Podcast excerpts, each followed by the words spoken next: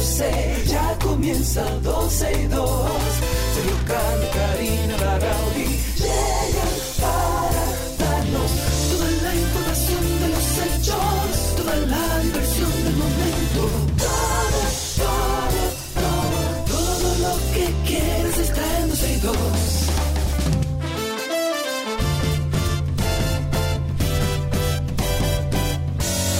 El reloj ya ha marcado las 12, ya comienza 12 y 2. Sergio y Karina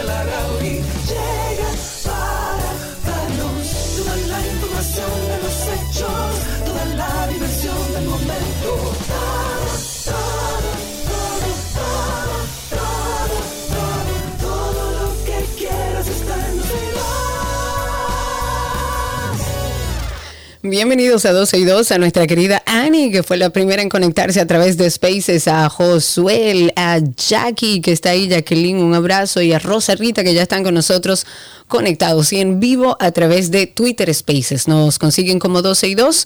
En vivo también estamos a través de nuestra página 12y2.com, a través de la 91fm.com que es la página de la 91 y por supuesto a través del dial 91.1, 91.3. Amigo, ¿cómo estás? Saludos, ¿qué tal? Me levanté temprano a hacer ejercicio hoy, pero solamente caminar porque como tú y yo tenemos el manguito, ¿cómo que se llama eso? El manguito rotador. El manguito rotador. Rotador, eso. Como tú y yo tenemos el manguito rotador de la, de la, eh, del brazo derecho, igual, entonces hice ejercicio caminando, quemé 300 calorías esta mañana. Muy bien, te felicito, amigo. Sí, Eso sí. Es así. Voy a tratar de Sosténlo hacerlo ahora. todos los días. Exacto, voy a tratar de hacerlo todos los días ahora, aunque sea caminar. Abriendo el programa, vamos a seguir dando buenas noticias en torno a la Feria del Libro porque estuvimos leyendo otras informaciones. Ayer conversábamos con la ministra de Cultura, Milagros Germán, sobre, bueno, el éxito que fue esta Feria del Libro. Más de 50 millones de pesos se reportaron como ganancias en los 89 puestos de venta de libros que fueron eh, repartidos entre librerías, casas editoras en esta Feria Internacional de este año. Una cifra que según el mismo Ministerio de Cultura supera las registradas ediciones eh, anteriores de este evento. Eh, de acuerdo con un comunicado del Ministerio de Cultura, entre 20 mil y 40 mil personas estuvieron visitando diariamente este recinto de la feria, que este año estrenó un nuevo modelo que parece que funciona bastante bien a nivel de organización en cuanto a la distribución de los espacios, el diseño, la seguridad. Ayudó mucho y contribuyó a hacer más dinámica, la, la- a hacer mucho más dinámica la actividad y la industria creativa en la República Dominicana en general. Desde el 25 de agosto hasta el 4 de septiembre, muchos amantes de la literatura, estudiantes, eh, amantes de las artes, se dieron cita en la feria que se convirtió, y qué bueno, en, en un lugar de conocimiento, en una oferta que incluyó más de 370 actividades relacionadas todas con el ámbito literario. Así que una vez más, a la ministra de Cultura, Milagros Germán, y a todo el equipo que trabajó en la Feria del Libro, nuestro aplauso porque finalmente vimos el resultado de una Feria del Libro que el resultado tiene que ver con la literatura y el libro, no con cantantes, con, eh, no, con libros, como debe ser. Amén. Otro tema, el Colegio Médico Dominicano y sus sociedades médicas especializadas han informado este martes que tomaron la decisión de levantar el paro que habían anunciado para los días 7 y 8 del mes en, en curso, o sea, de septiembre, debido al, ar- alarmante aumento de los casos de dengue que hasta el momento, según las autoridades de salud, cuenta con casi el 90% de su ocupación hospitalaria. Durante una rueda de prensa y hablando en nombre del Colegio Médico Dominicano, el infectólogo Clemente Terrero dijo que la situación que vive República Dominicana actualmente con el dengue se ha agravado en las últimas dos semanas y ha provocado un desborde de casos en los centros de salud, por lo que se requiere tener el personal médico en servicio. Mientras que el presidente del Colegio Médico Dominicano dijo que se mantendrán en sesión permanente para decidir cuáles acciones tomarán en lo adelante. Tú ves que no son... No, que tú dices que a veces que, que la- los paros, mira como pararon el paro para, no, para atender. No, pero no, no, no, no, no hay que sacrificar y más un médico que hace un voto frente a la ética de la vida del ser humano no puede eh, poner en riesgo la salud de aquellos que necesitan de su servicio. Nunca he estado de acuerdo con la forma. De acuerdo con el ranking global del, del índice de pasaportes Henley 2023, el pasaporte de la República Dominicana se encuentra entre los 10 menos poderosos de América Latina, ya que solo da acceso a sus titulares a 70 países sin visa previa. Eh, lamentablemente tenemos un pasaporte que nosotros requerimos visa casi hasta para cruzar Haití. De acuerdo con este ranking, el pasaporte dominicano ocupa el puesto número 76 dentro de la clasificación que incluye 199 pasaportes, 227 destinos de viaje, lo que ubica nuestro país como el tercer con el pasaporte menos poderoso solo por debajo de Cuba y Haití, señores. Esto que permiten el ingreso, tal como les decía, 63 y 51 países en el caso de Cuba y Haití. El grupo de los 10 países con el pasaporte menos poderoso de Latinoamérica lo completan Bolivia, Ecuador, Venezuela, Nicaragua, Colombia, Honduras y El, Salvador. En ese grupito estamos nosotros.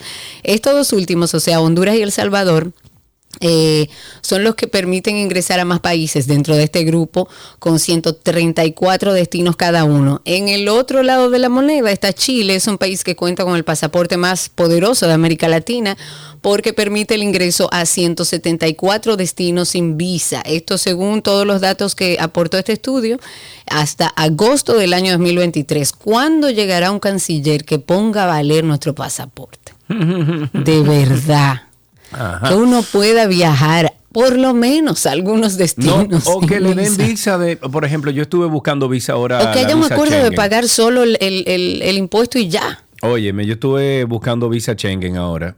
Y no sé si fue por el documento mal llenado o lo que sea, me la negaron. He tenido visa ¿Por España lo hiciste? Eh, no, he tenido visa Schengen creo que cinco veces en mi vida. Eh, me robaron el pasaporte anterior que yo tenía cuando estuve en Atlanta hace dos, eh, dos, años que me lo robaron, saqué uno nuevo y entonces, bueno, no, no tengo la prueba de que tuve esa, esa visa Schengen. Pero nada, eh, y me dijeron que ahí estaban diciendo un amigo que dice, bueno, pero con un pasaporte diferente, nosotros pudiésemos tener 3, 4, 5 años de visa Schengen. Lo que pasa es que por el pasaporte no es. No sé, no entiendo esos procesos, pero entiendo que el país que más crece en Latinoamérica, la economía más fuerte, conchole, ¿Cómo somos el país con la economía más fuerte de todo este sector y somos el país modelo y tenemos el peor, el, tercer peor pasaporte del mundo, bueno, de, de, Latinoamérica por lo menos. Pero mira, lo digo en serio, ojalá y llegue un canciller que se ocupe de darle valor a nuestro pasaporte, porque por eso es que el dominicano está buscando que le den una ciudadanía de donde sea, para que el trámite no sea tan complejo. Claro, el juez del Tribunal Constitucional, me estoy refiriendo a Miguel Valera Montero, dijo que ante el auge de las tecnologías, los actores de la sociedad deben trabajar para, la, para que la inteligencia artificial y la virtualidad no se conviertan en instrumentos de vulneración directa o indirecta de derechos fundamentales. Durante su participación en una actividad, el juez constitucionalista dijo que una regulación del impacto de las nuevas tecnologías en los derechos fundamentales y en los derechos humanos implica un trabajo coordinado.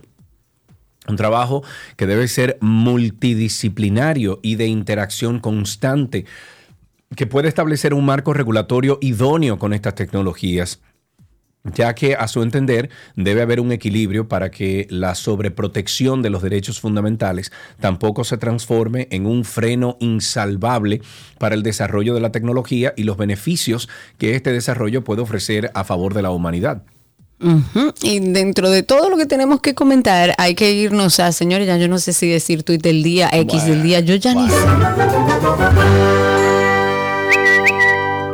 Tweet del día o X del día, el político dominicano, presidente de Alianza País, Guillermo Moreno, publicó lo siguiente en su cuenta de Twitter.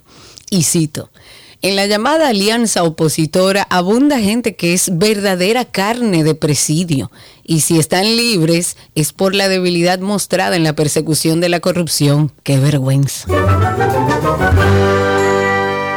Bueno, ya que tú estás hablando ahí de alianza, la alianza opositora por el rescate de la República Dominicana, que conformaron los partidos PRD, PLD y la FUPU, hará un gobierno compartido en caso de ganar las elecciones presidenciales de mayo 2024, en la que decidieron acudir unidos en una eventual segunda vuelta en apoyo al candidato que obtenga más votación en la primera ronda. La información fue confirmada por los representantes de los tres partidos que integran la alianza durante una actividad en la que participaron Miguel Vargas Maldonado por el PRD, Danilo Díaz por el PLD y Roberto Rosario por la FUPU. Durante esta entrevista, Miguel Vargas, presidente del PRD, dijo que el propósito es ganar las elecciones presidenciales y gobernar juntos para hacer un gobierno compartido.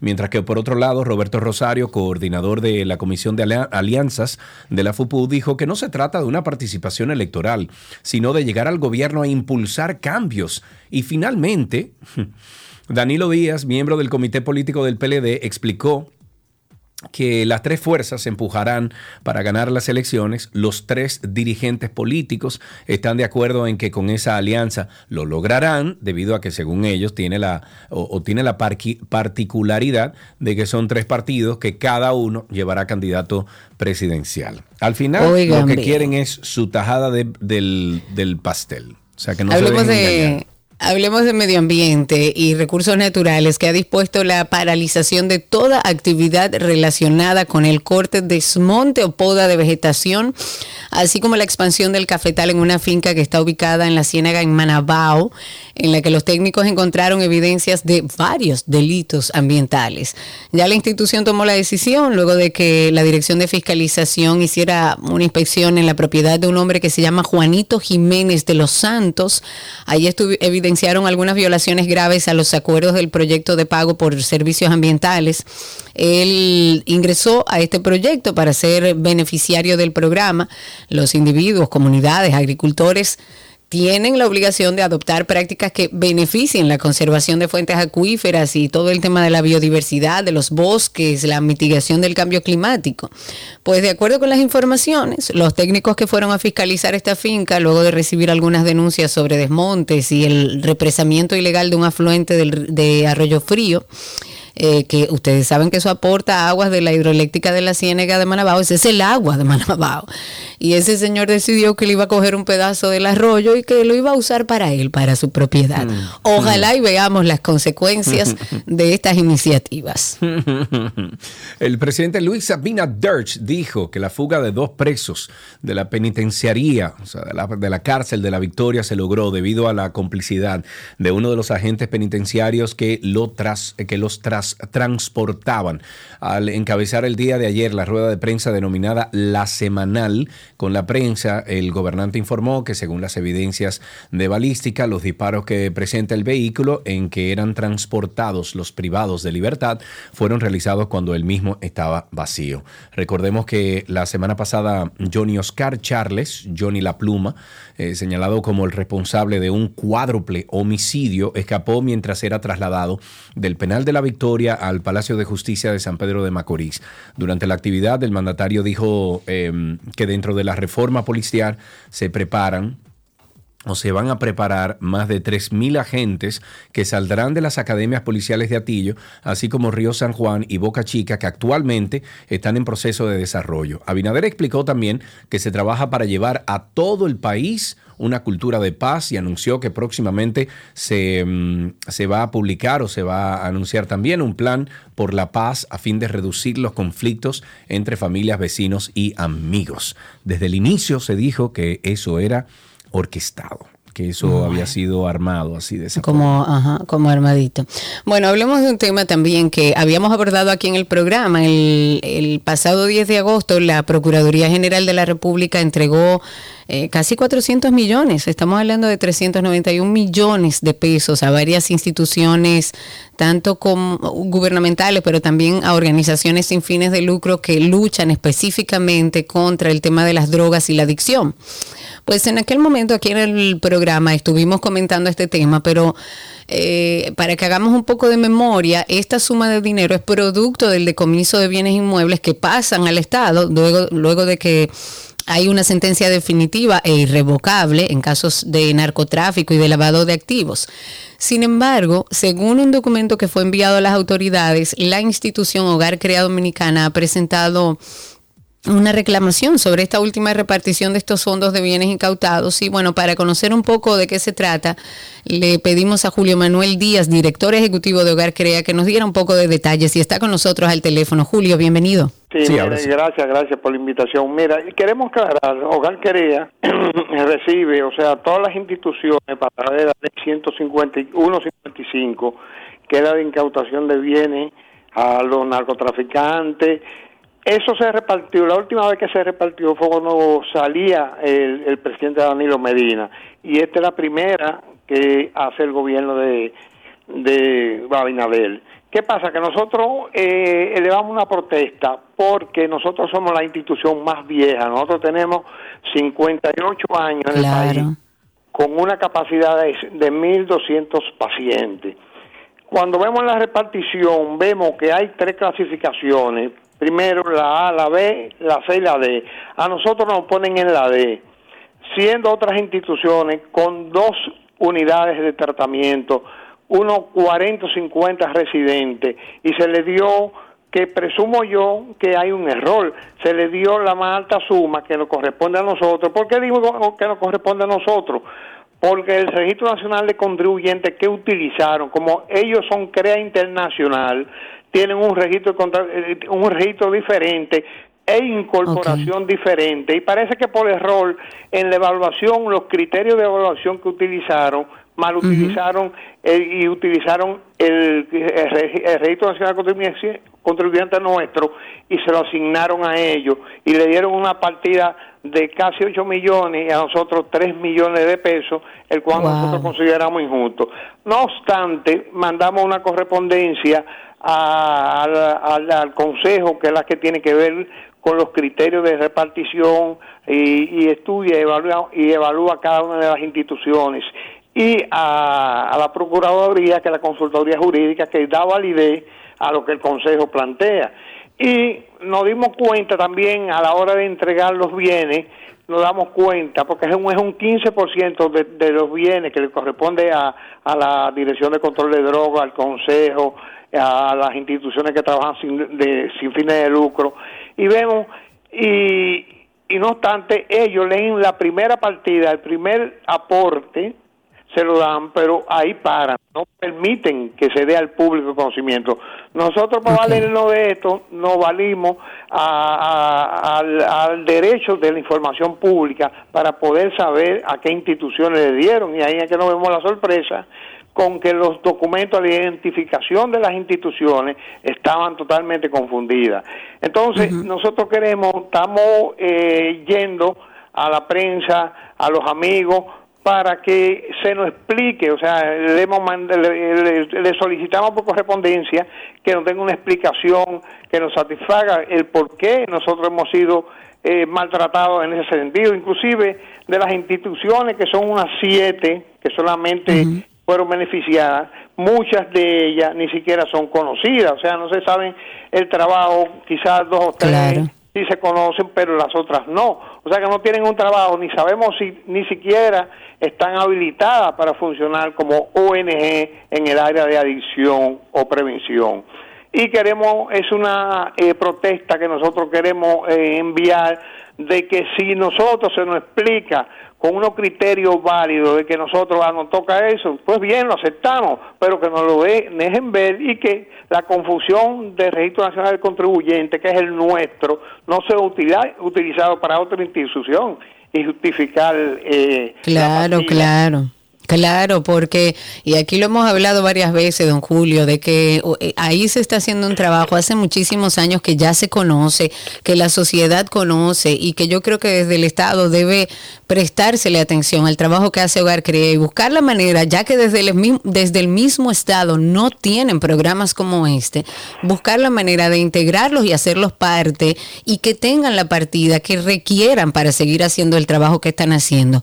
A mí me parece muy valioso, Julio, que usted ustedes hayan hecho este acercamiento al, al gobierno para que ellos por lo menos tomen en cuenta y que tal como dice usted, si hay una razón y estamos viendo de que hay otras instituciones, organizaciones sin fines de lucro que están trabajando en el mismo tema y están haciendo el trabajo y es justificable, bueno, está bien, pero por lo menos debe explicarse el por qué la repartición se hace de esta manera cuando Hogar Crea tiene tantos años trabajando con este tema. O oh, sea, correcto. Nosotros llenamos todos los criterios, estamos por encima de todos los criterios. Primero, primero año de, eh, de funcionamiento.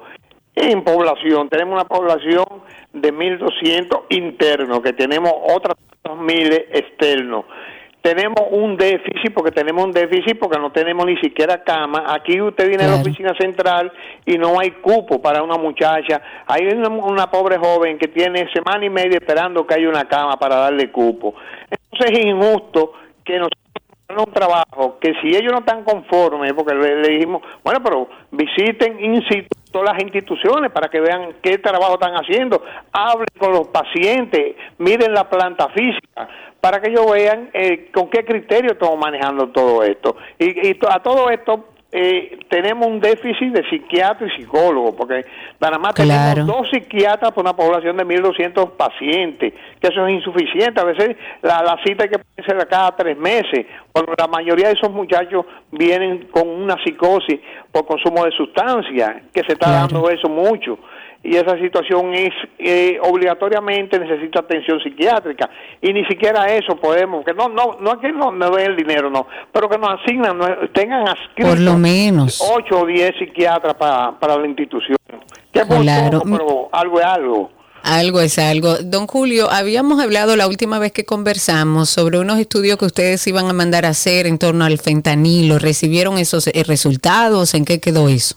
Mira, nosotros no, no, no, el estudio, no, nosotros no dijimos eso. Íbamos a demostrar de que aquí habían pacientes con fentanilo. Que estaban consumiendo fentanilo.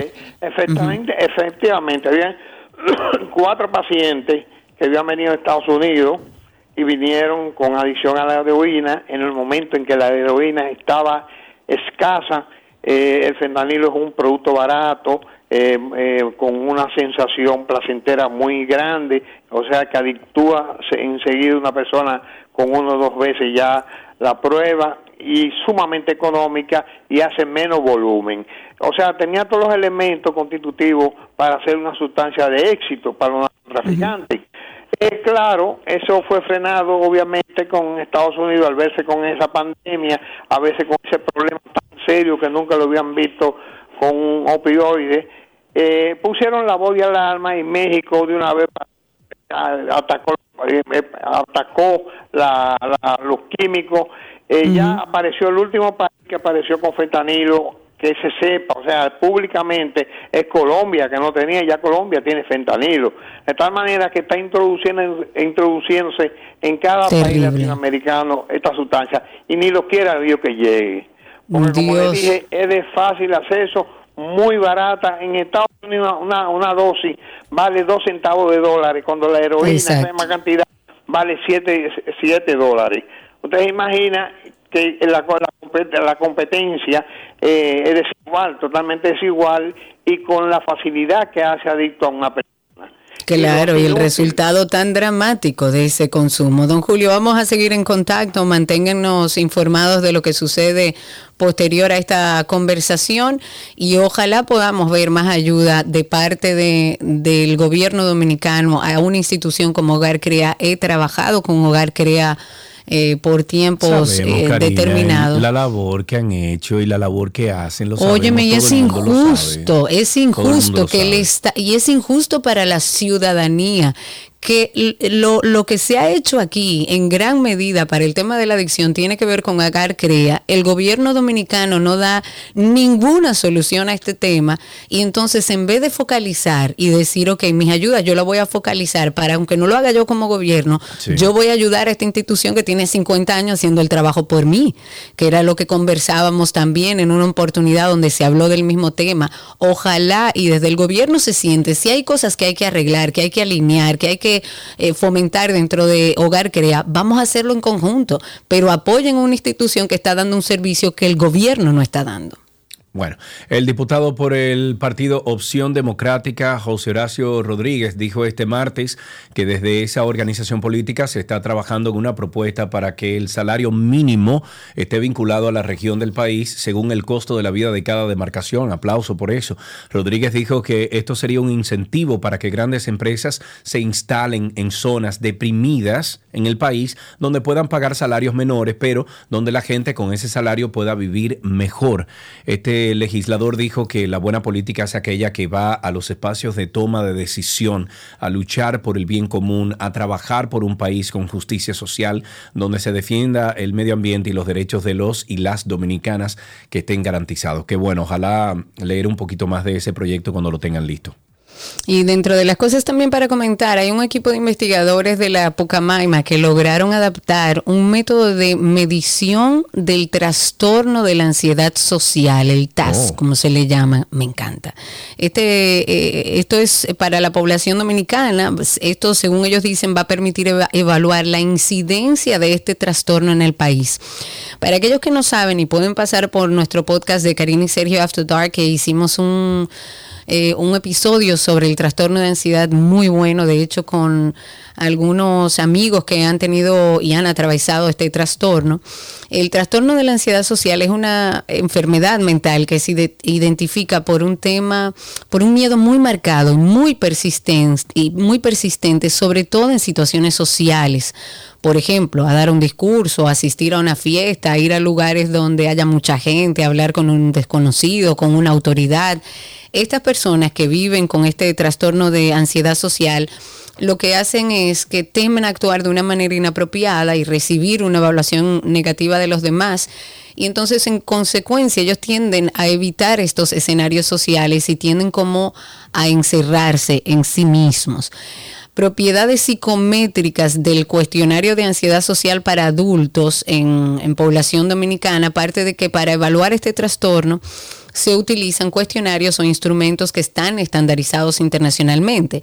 Pues el propósito de esta investigación de la Pucamaima es determinar la viabilidad de poder aplicar estos parámetros internacionales en la población dominicana para nosotros poder comprender mejor y evaluar correctamente los trastornos de este tipo en nuestro país y por supuesto ayudar a mitigarlos. Así empieza 12 y 2, gracias por la sintonía, un día hermoso aquí en Punta Cana, no sé allá, Karina, en la capital, ¿cómo está la cosa? No sé si tienes una mm, ventana. No, tengo ninguna ventana, pero cuando, cuando entré estaba soleado.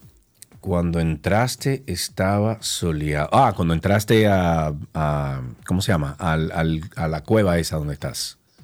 exacto. Ah, muy bien, muy bien. Bueno, pues gracias por la sintonía. Si empieza 12 y 2, ya regresamos. Todo lo que quieres está en 12 y 2.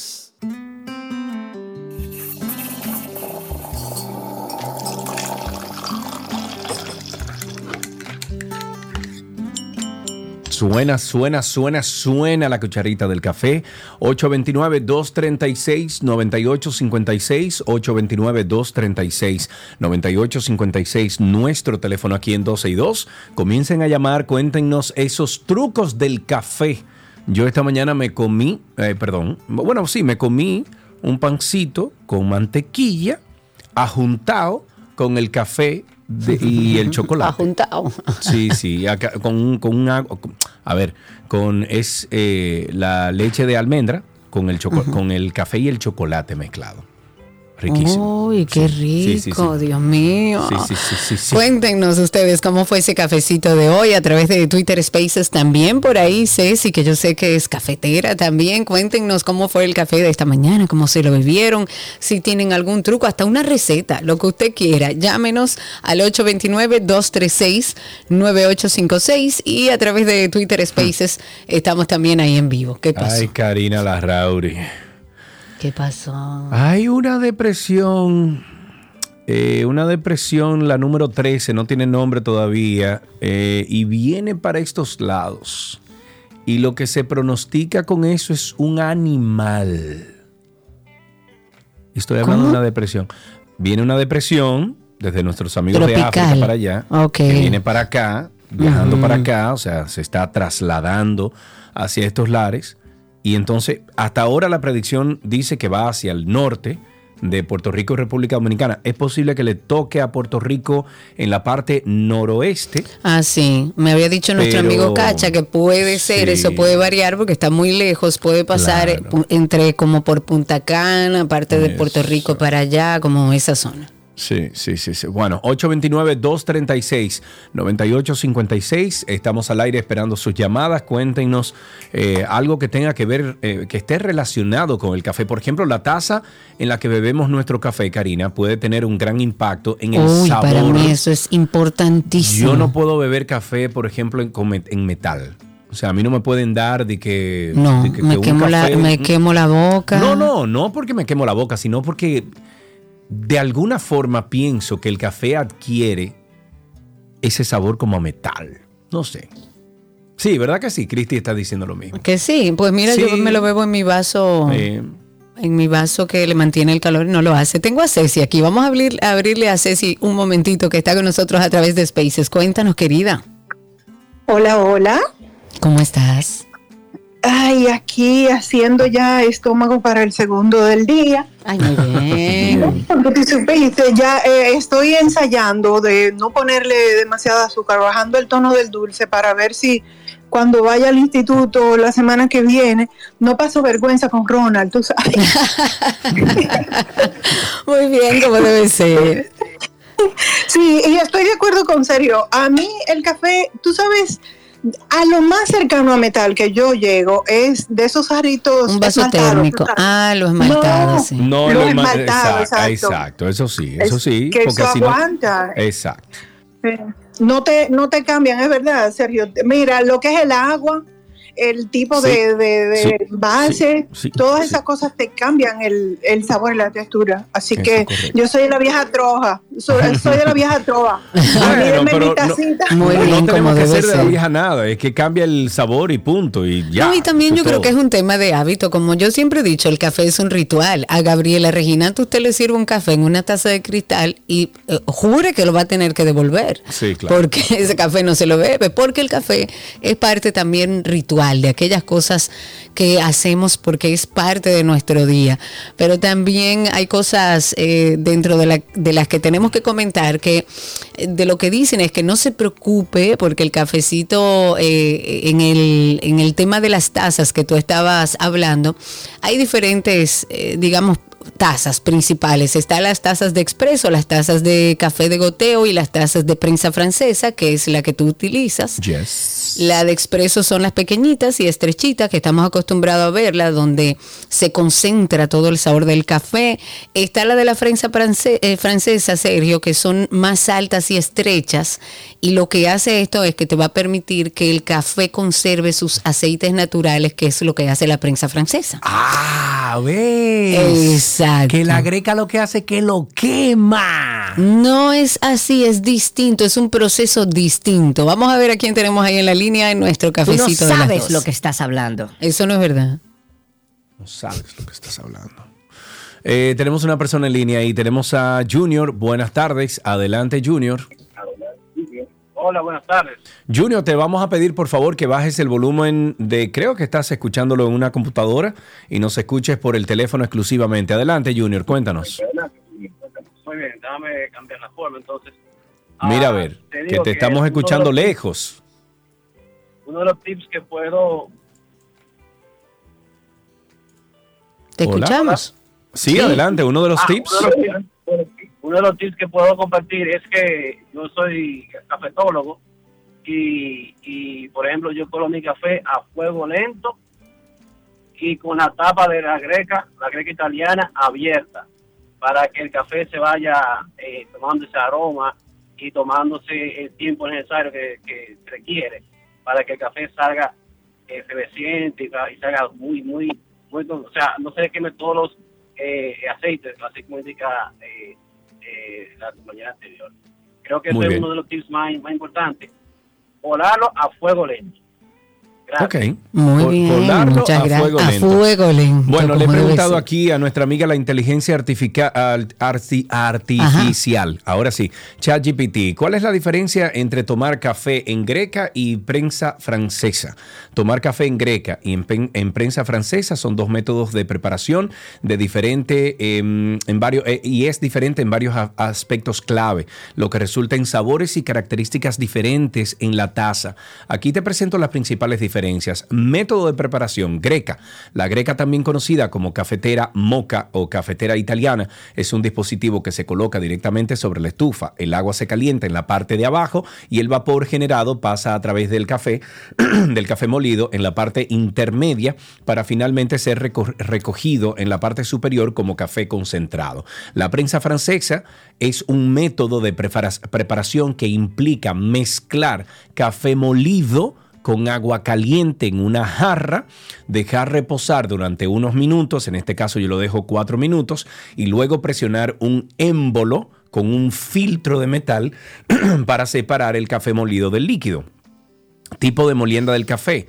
La greca se utiliza con una molienda fina, la prensa francesa se utiliza con una molienda más gruesa que le da la greca, que la que la de, eh, a ver, que la que usa la greca. Tiempo de preparación, bueno, dice de 3 a 4 minutos prensa francesa y el otro es más rápido. El café suele subir en cuestión de 2 minutos o de minutos. Sabor y cuerpo, aquí quería llegar. Dice Greca, el café preparado en Greca tiende a ser más concentrado y robusto, con un sabor intenso y un cuerpo más pesado debido a la presión y la molienda fina. En prensa francesa, el café tiende a ser más suave y ligero en comparación con la greca, con un cuerpo más sedoso y menos concentración. Hey, bien. Felicito a la inteligencia artificial por todas las informaciones. Dicho eso, dejamos hasta aquí nuestro cafecito de las 12. Aquellos que están disfrutándolo, pues siga disfrutándolo. Y como siempre, agradecemos a Café Santo Domingo, lo mejor de lo nuestro.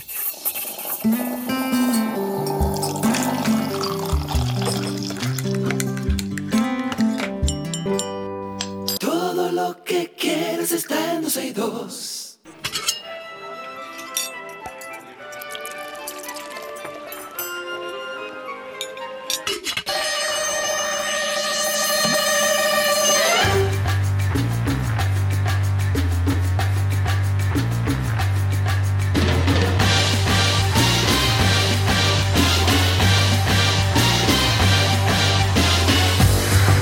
Suena ahí la canción de nuestro queridísimo Nicolás eh, Frigerio. Bienvenido, Nico, ¿cómo estás? Hola Nico, ¿cómo estás?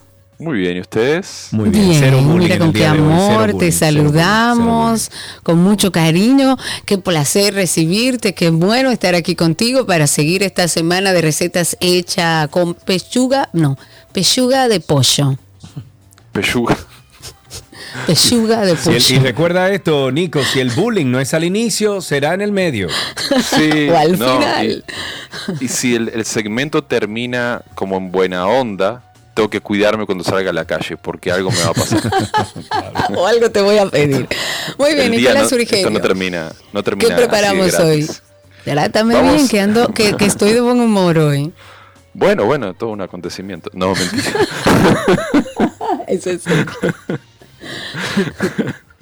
Bueno, lo que vamos a preparar es un dip de pollo. De pollo. De, pe- de pechuga, como dices tú, eh, de pollo.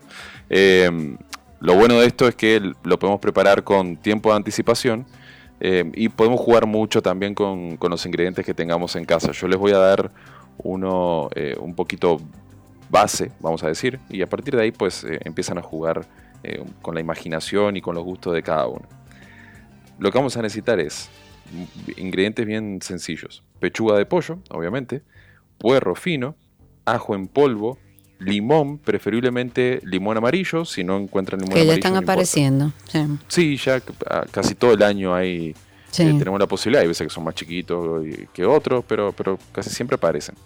Eh, vamos a utilizar tanto el zumo como un poquitito de la piel también. Vamos a necesitar también mostaza, cream cheese y aceite de oliva. Sal y pimienta eh, al final siempre para, para saborizar. Entonces, para el procedimiento, muy fácil. Lo que vamos a hacer es, lo primero, vamos a cocinar las pechugas. Si las consiguen con hueso, es ideal porque le va a dar más sabor. Entonces, para cocinarlas, las vamos a colocar en agua a temperatura ambiente en una olla. En esa olla vamos a agregar todo lo que tengamos en casa que le pueda aportar sabor. Cebolla, zanahoria, apio, una hojita de laurel, romero, tomillo, lo que tengamos ahí en casa que, como les digo, que le pueda aportar aroma y, sabor a esta pechuga. Vamos a prender el fuego y vamos a dejar que se cocine a fuego medio sin que hierva a borbotones fuertes hasta que esté bien cocida. Eso lo vamos a la forma de comprobarlo más fácil es cuando pasa media hora aproximadamente, abrirla un poco con la ayuda de dos tenedores, por ejemplo, y ver si ya está bien cocida, pues la retiramos del, agua y la dejamos enfriar a temperatura ambiente. Importante, no boten el caldo que va a quedar ahí porque quizá lo necesitemos al final. Ahorita les, voy a contar para qué.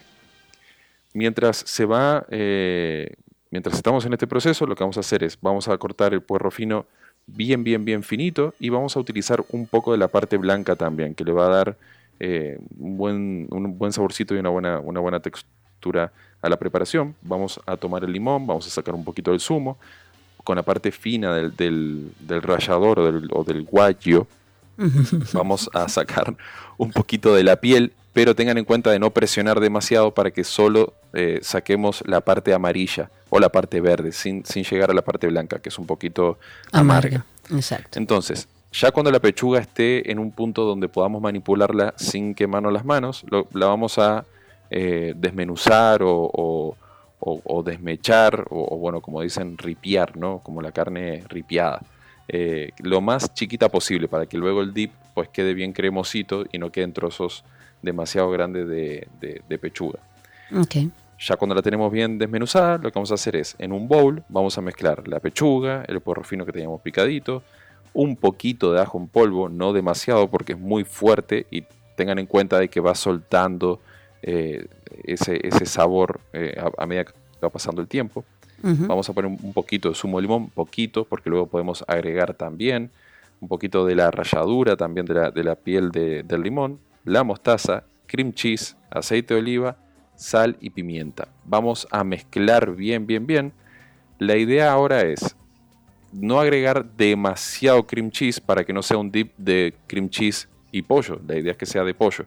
Si vemos que nos queda un poquito, que nos queda un poquito espeso, que está pesadito, entonces buscamos un poquito del caldo que habíamos guardado, ponemos un poquito, un par de cucharadas nada más, y vamos mezclando hasta, hasta encontrar la textura eh, que más eh, nos guste. Si nos gusta más eh, con más queso, pues le podemos agregar más queso, no hay problema. Claro. Ajustamos ajustamos de sal y pimienta. Si quieren, le pueden agregar un poquito de perejil picado también, que le va a venir bien ese colorcito eh, verde para decorar. Ponemos en un bolsito muchas galletitas eh, de soda o, o, casabe. o, de agua o casabe, buenísimo. Eh, o, tostaditas, lo que tengan ahí en casa, unos grisinis también. Llevamos al centro de la mesa y listo. Y listo, ahí tienen una rica receta en esta semana de pechuga de pollo, que si ustedes tienen alguna pueden compartirla en nuestra página 12y2.com. No busquen las recetas de Nico porque no están, pero si usted quiere hablar con Nico puede conseguirlo en Instagram, búsquelo como Nico el Chefo. Nico el Chef y la O al final. Nico el Chefo. Gracias, Nico. A ustedes, hasta mañana. Te traté bien, no te puedes quedar. Sí. Voy a mirar para atrás cuando salga. Ok, ok. Bye, Nico. Chao.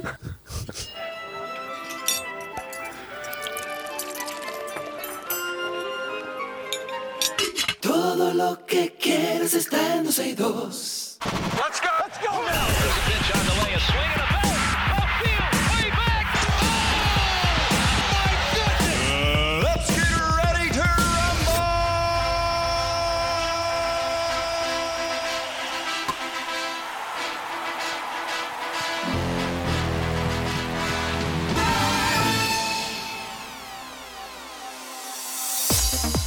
Arrancamos de inmediato entonces con béisbol. Julio Urías, el pitcher mexicano de los Dodgers de Los Ángeles, fue arrestado cerca del estadio M, eh, perdón, BMO el personal de seguridad del Exposition Park informó que Urias fue arrestado alrededor de las 11 de la noche dentro del parque en el cual se encuentra el estadio. La, po- la policía no especificó de inmediato los cargos en contra de Urias, pero indicó que brindarán más detalles próximamente. Urias pagó una fianza de 50 mil dólares y quedó en libertad poco antes de las 5 de la madrugada, según el registro de la policía del condado de Los Ángeles. Tendrá además que comparecer ante el juzgado el 27 de septiembre. El de 27 años fue arrestado en mayo del 2019 por violencia doméstica. Urias purgó una suspensión de 20 juegos decretada por, la, por las grandes ligas, pero no fue imputado por la Fiscalía de Los Ángeles bajo la condición de cumplir un programa de 52 semanas sobre violencia doméstica. En básquetbol, la Federación Serbia de Baloncesto informó en el día de ayer que el delantero Borisa Simanik perdió, señores, uno de sus riñones. Estuve yo viendo eso ayer en un juego. Uno de sus riñones. Wow. Esto como consecuencia de una lesión que sufrió durante un partido. O sea, fue básicamente un codazo que le dieron en un partido contra Sudán del Sur en la Copa Mundial. Y bueno, tú ves el golpe, es un gran golpe, pero uno nunca se va a imaginar que le va a afectar un riñón. Pues los médicos, luego, eh, luego de constatar las complicaciones tras la primera cirugía, tuvieron que operarlo por segunda, ve- eh, por segunda vez para removerle el riñón. Serbia enfrentará a Lituania en los cuartos de final.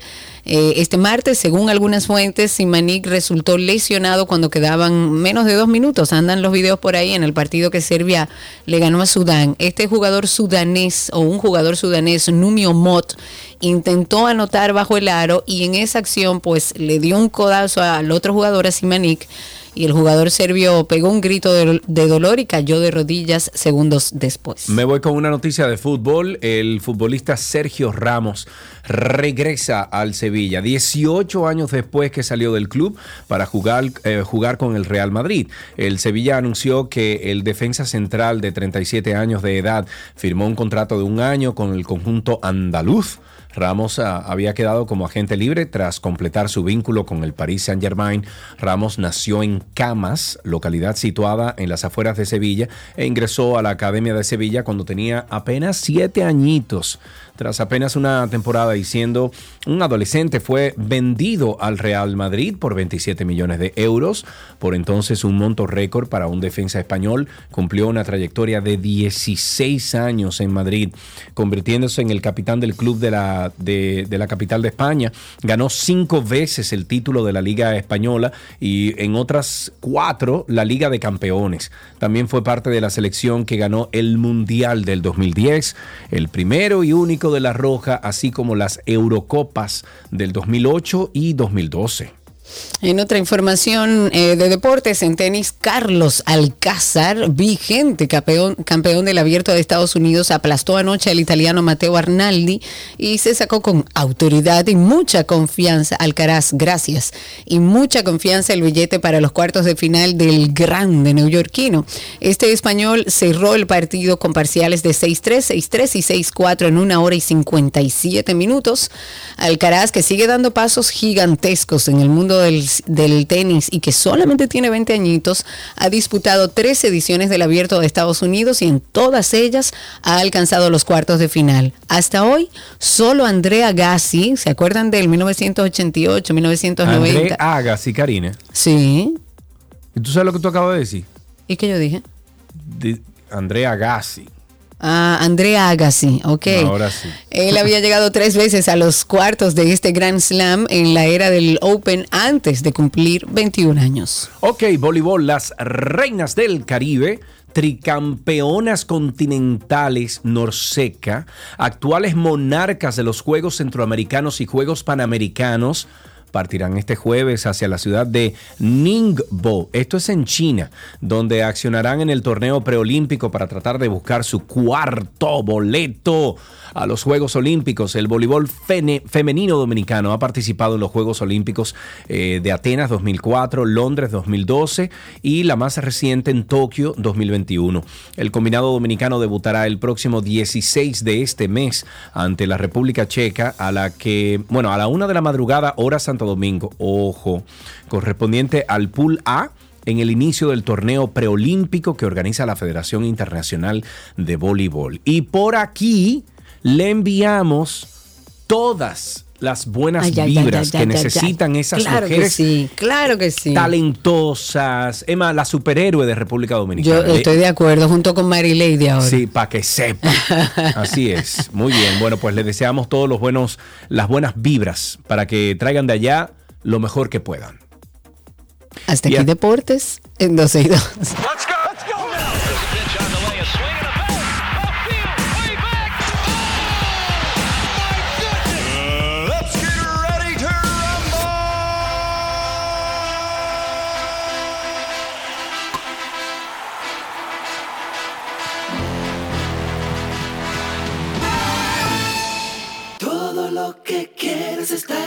En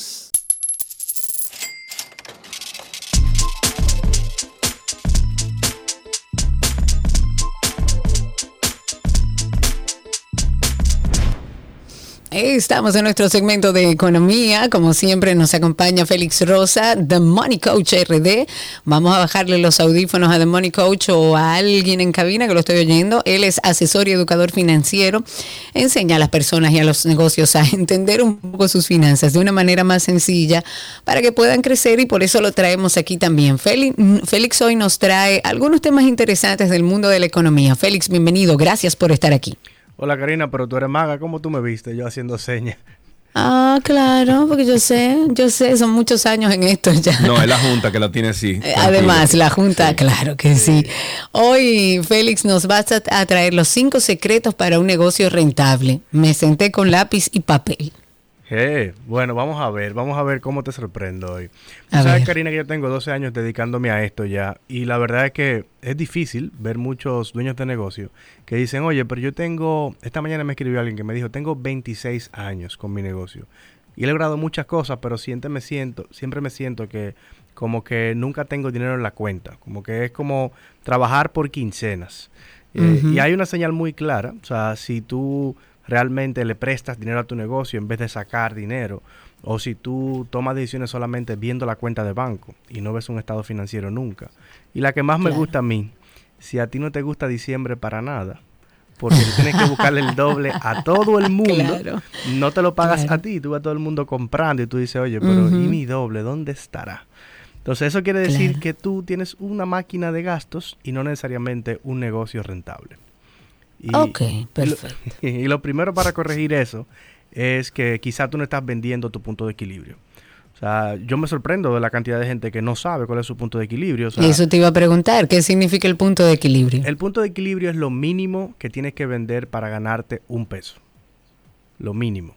Ah, y, y este, este nivel de venta debe incluir tu sueldo porque hay mucha gente que lo que hace es que no le pone el sueldo del dueño al punto de equilibrio para que el negocio deje dinero y lo que termina es pagándole a la DGI sin ellos haber sacado primero su sueldo. Claro, o sea, que sí o sí, el punto de equilibrio tiene que ser lo mínimo que yo necesito vender para que mi empresa esté estable y sí o sí tiene que tener un sueldo el dueño de ese negocio. Claro que sí, claro que sí. Y, y, le pasa a mucha gente que no revisa precios, entonces los costos de los productos que venden suben y el punto de equilibrio varió. O sea, si tú estás trabajando con el punto de equilibrio del 2019, eh, luego de, esta pequeña o mediana inflación que nos azotó, tú estás perdido porque realmente los precios son totalmente diferentes. Y ese es el primer punto. El segundo punto es que ese punto de equilibrio tenga el sueldo tuyo.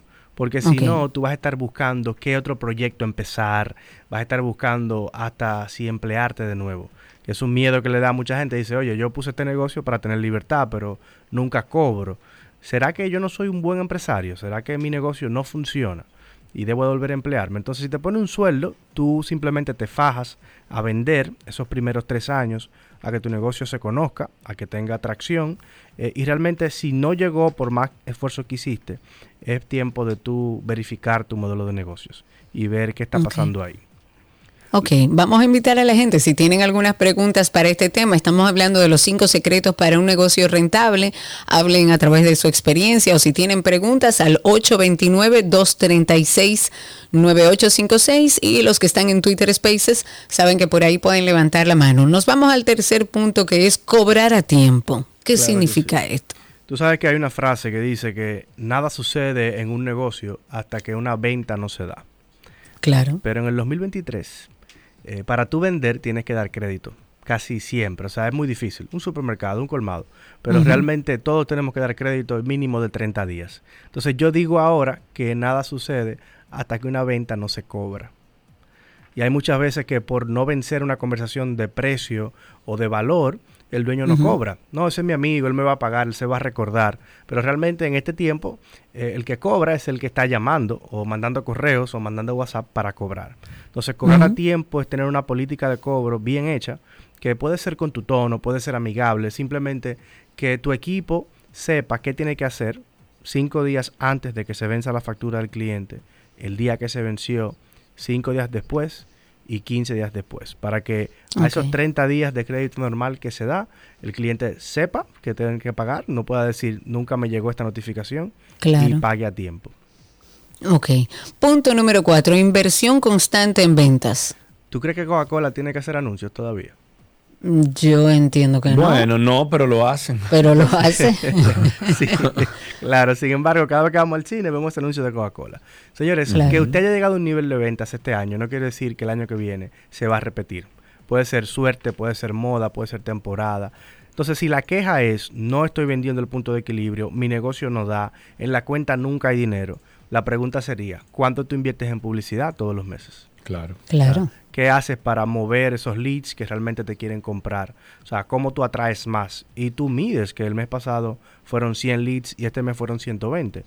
O no, o tú cruzas los dedos, le ruegas a Dios y esperas que te llegue la venta. Entonces, entonces tienen que invertir, tienen que invertir en vender más. Yo, yo estuve hablando con alguien el otro día aquí en Punta Cana que me dice que ellos invierten, ellos tienen una inmobiliaria eh, y ellos me dicen que ellos invierten 10 a 12% mensual de todo lo que ganan. Genial. Todo, todo, el tiempo, constantemente. Ellos no paran. Y eso, que son de los que más venden en el país. Pero me dicen, mira, constantemente 10%, 12% de todas las ganancias las reinvertimos en publicidad. Claro. Y de seguro la venta de esa inmobiliaria van subiendo mes por mes. Son número uno, te digo, son número uno. Eh, creo que el año pasado vendieron en total, o sea, eh, eh, a grosso, ¿cómo se llama? Eso tiene un nombre. ¿Cómo que se llama eso? El, bruto. El, monto bruto fueron 32 millones de dólares. Wow, en RD. Sí, en RD. Wow. y por último, el punto 5 es si tú vas a ver punto de equilibrio, tu sueldo, cobrar a tiempo y vas a seguir invirtiendo en publicidad, se supone que tienes que ver tus números para ver qué está funcionando y qué no. Y que no, claro. Y para lo que sí esté funcionando, tú dale como así al acelerador y a lo que no esté funcionando, tú frenarlo, porque realmente ves tus números y tú sabes qué funciona y qué no funciona. Así Perfectísimo. The Money Coach, muchísimas gracias siempre por visitarnos aquí en 12 y 2. Recuerden ustedes que Félix Rosa y todo el equipo está esperando por ustedes en sus redes sociales, arroba The Money Coach RD. Amigo, un abrazo, gracias por estar. Chévere, bye bye. Hasta aquí Economía en 12 y 2.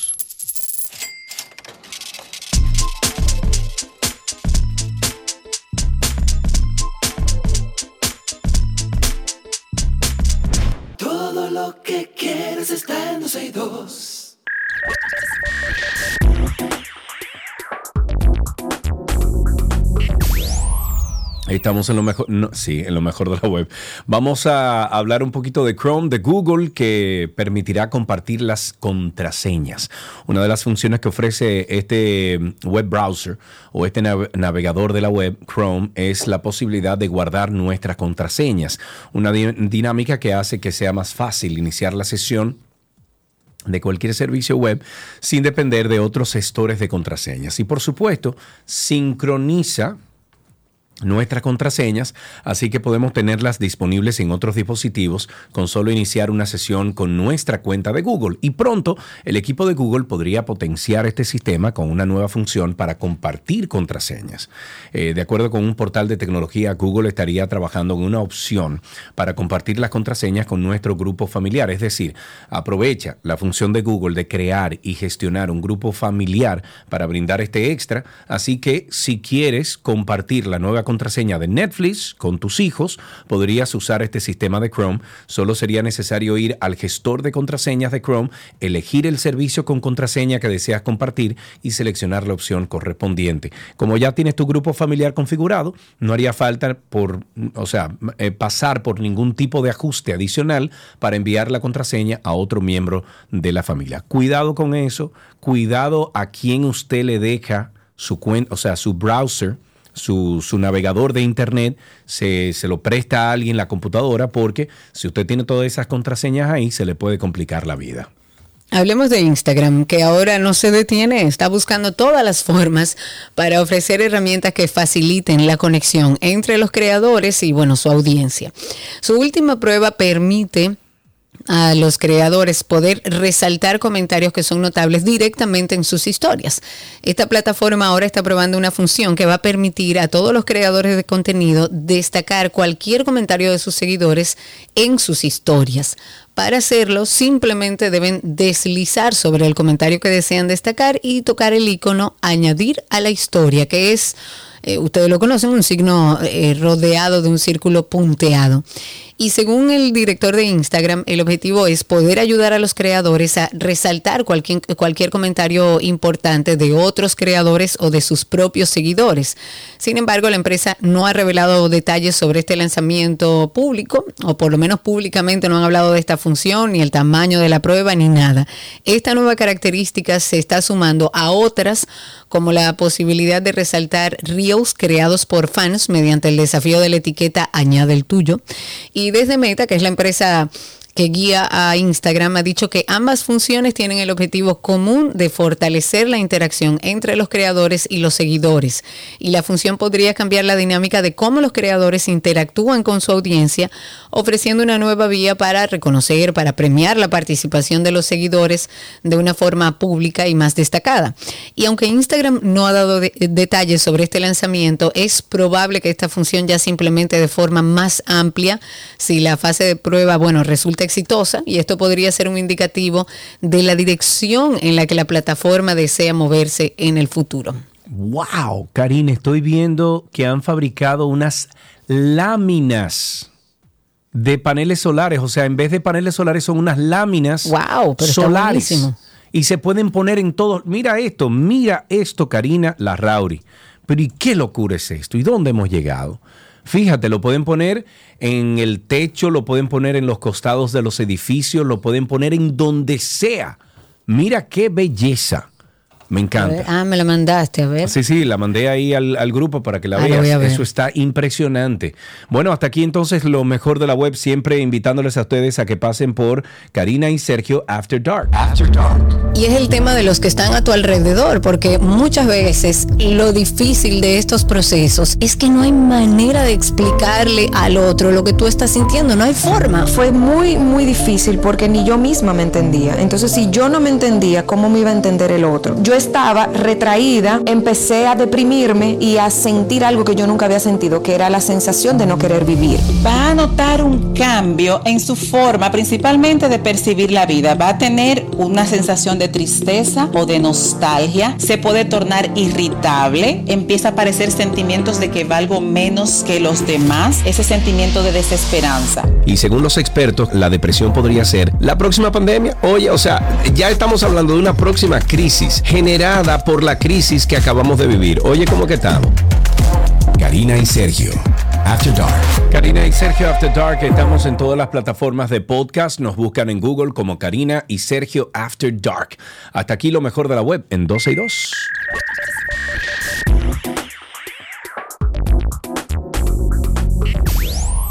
Todo lo que quieres está en 12 y 2.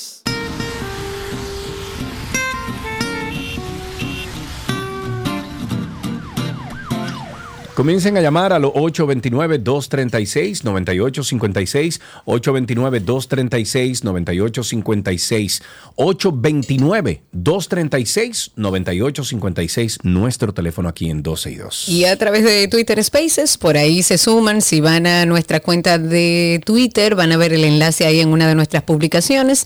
Y también si entran a nuestro perfil, van a ver unos circulitos, clique encima, por ahí nos escucha en vivo en su celular y puede participar por esa misma vía en vivo. Pero además puede seguir utilizando su teléfono regularmente mientras nos escucha. 829-236-9856 y me voy directo con nuestra querida People, que la tengo a través de Spaces. Cuéntanos, amiga. Hola, People. Mira, Hola. tengo dos cositas. Primero, la gente de Desur está acabando con uno. Puse una, un reclamo como todo ciudadano. Ellos dicen que no procede, ni modo, tengo que pagar mi factura, pago mi factura, pero llamo a Proconsumidor y se queda en marca el número 2, marco el 2 y se devuelve la llamada, Ah, o sea, se cae. Eso es lo primero. Y segundo, la calle José Tapia Brea, casi completa, pero llegando a la Gustavo Mejía Ricard, eso es tierra de nadie. Yo no sé si por ahí no pasa la DGC. ¿Pero por qué? Eso de- debe ser una vía, pero hay quien quiere lo coge de dos vías. Los carros se parquean de ambas, en ambos lados, y además hay hasta tercer parqueo, o sea, es, es que es increíble. Y muchos mecánicos y talleres de todo tipo. Por favor, DGC, ayúdanos.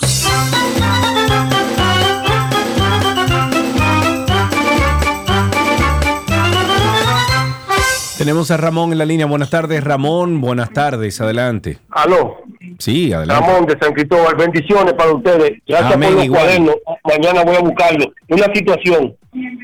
Felicitar a la diva por esa gran feria del libro. Sí. Lo único que los precios hay que tratar de como ponerlo a la mitad, abaratarlo, porque compré un libro que a lo mejor pudo haber costado 300, 300 o 350, lo compré 600, abaratar los libros, pero dio un palo la diva con esa feria, la mejor que yo he visto en Ah, 56 pero- años. Ay, pero qué bueno, Mira, gracias. Qué bien, caramba. Qué bueno, qué bueno escuchar eso.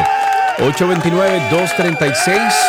Ok, ok, ya. 829-236-9856. 829-236-9856. Karina, yo ayer fui un momentico a la playa, a sentarme a la playa, a ver el, el atardecer, y me encontré con un personaje que se llama, eh, le dicen vegetal. ¿Ok? no sé por qué, pero le dicen vegetal. Un señor que él es un cuidador de, de parqueos. eh, y bueno, me, me reconoció. ¡Hey, Antinotti, dime que sí, ok! hey". Estuve hablando con Vegetal. Y Vegetal me dio este mensaje. Yo lo publiqué en redes sociales y se lo voy a compartir a ustedes aquí. Vegetal, dime cuál es la actitud en la vida. la aceptación personal y después de eso enamorarte de ti mismo para que tú veas los frutos que se consiguen Mi cuando amor. uno se quiere. Ok. Sí. Y cuando uno falla, ¿qué es lo que tiene que hacer? Aceptar la falla y disfrutarlo como si fuera un triunfo. Muy bien. Y aprender de ella, ¿no? Sí, sí, porque cada día es una enseñanza. Cada Tiene- día es una enseñanza. Sí, tiene que... Me cayó muy bien vegetal. Me dijo, yo le dije, ¿cuánto que Beso, cuesta el parqueo? Me dijo, me dijo, me dijo, yo le dije, ¿cuánto cuesta el parqueo? Y me dijo, ¿tú sabes qué? Si tú me traes cualquier cosa para yo comer, yo lo prefiero. Yo, Te voy a traer un sándwich. Y ahí le. Claro, muy bien. Claro. Ahí tenemos otra llamadita. Tenemos dos llamaditas. Tenemos a mm, Samuel primero. Buenas tardes, Samuel, adelante. Buenas tardes, Sergio. Buenas tardes, Amigo, Karina. Buenas cuéntenos. tardes, pueblo dominicano. Amén. Samuel Valdés de Higüey. Ah, muy bien, cuéntanos. Mi hermano, aquí en Higüey no estamos quemando el calor. Ay, sí, aquí también en Punta Cana. Estamos cerquita, tú y yo. Pero qué calor. Mi hermano, quiero hacer una denuncia. Una denuncia grave, gravísima. Aquí en Higüey, las autoridades policiales, en complicidad con la Autoridad Metropolitana de Transporte, la DGC, oiga, ¿qué están haciendo ahora? Detienen a los ciudadanos que andan en vehículos de motor con su documento, se lo llevan en un, en un tal operativo que, que ellos realizan, y luego cuando le dejan los vehículos ahí se lo mandan para la DGC para que lo fiscalicen, sin usted cometer ningún tipo de delito. ¿Y qué es lo que está pasando? Yo le hago un llamado al señor presidente de la República, y es que esos señores coroneles están en contra suya, y que no lo quieren, pero es que lo quieren tumbar, eso es todo. Uy. Eso es todo. Bueno, eso es todo. Muchas Muchísimas gracias. gracias por su llamada, entonces.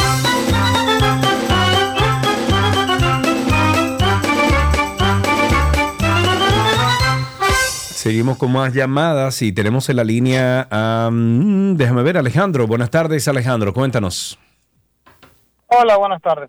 Saludos. Para seguir el mismo tema de, de Sur, yo he estado poniendo reclamaciones con ellos porque yo tengo un año donde estoy viviendo y hasta finales de abril yo había recibido durante el año completo mi factura más o menos estable, de 3.500, 4.500 pesos, no pasaba de ahí.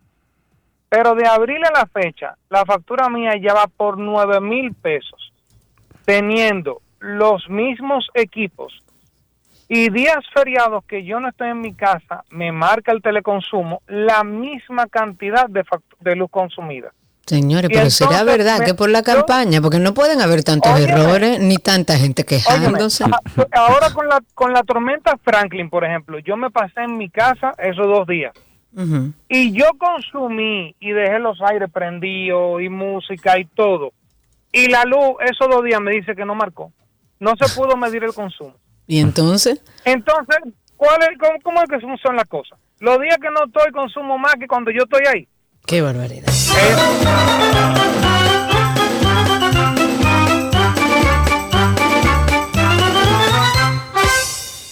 Ay, papá Dios. 829-236-9856. 829-236-9856 es el teléfono aquí en 12 y 2. Sigan llamando. A más de una semana de haber iniciado las clases, miembros de la Sociedad de Padres, Madres y Amigos del Liceo Luisa Cuello Santos, esto es en el municipio de Bonao, denunciaron que tuvieron que suspender la docencia en el plantel debido a qué? A la falta de profesores.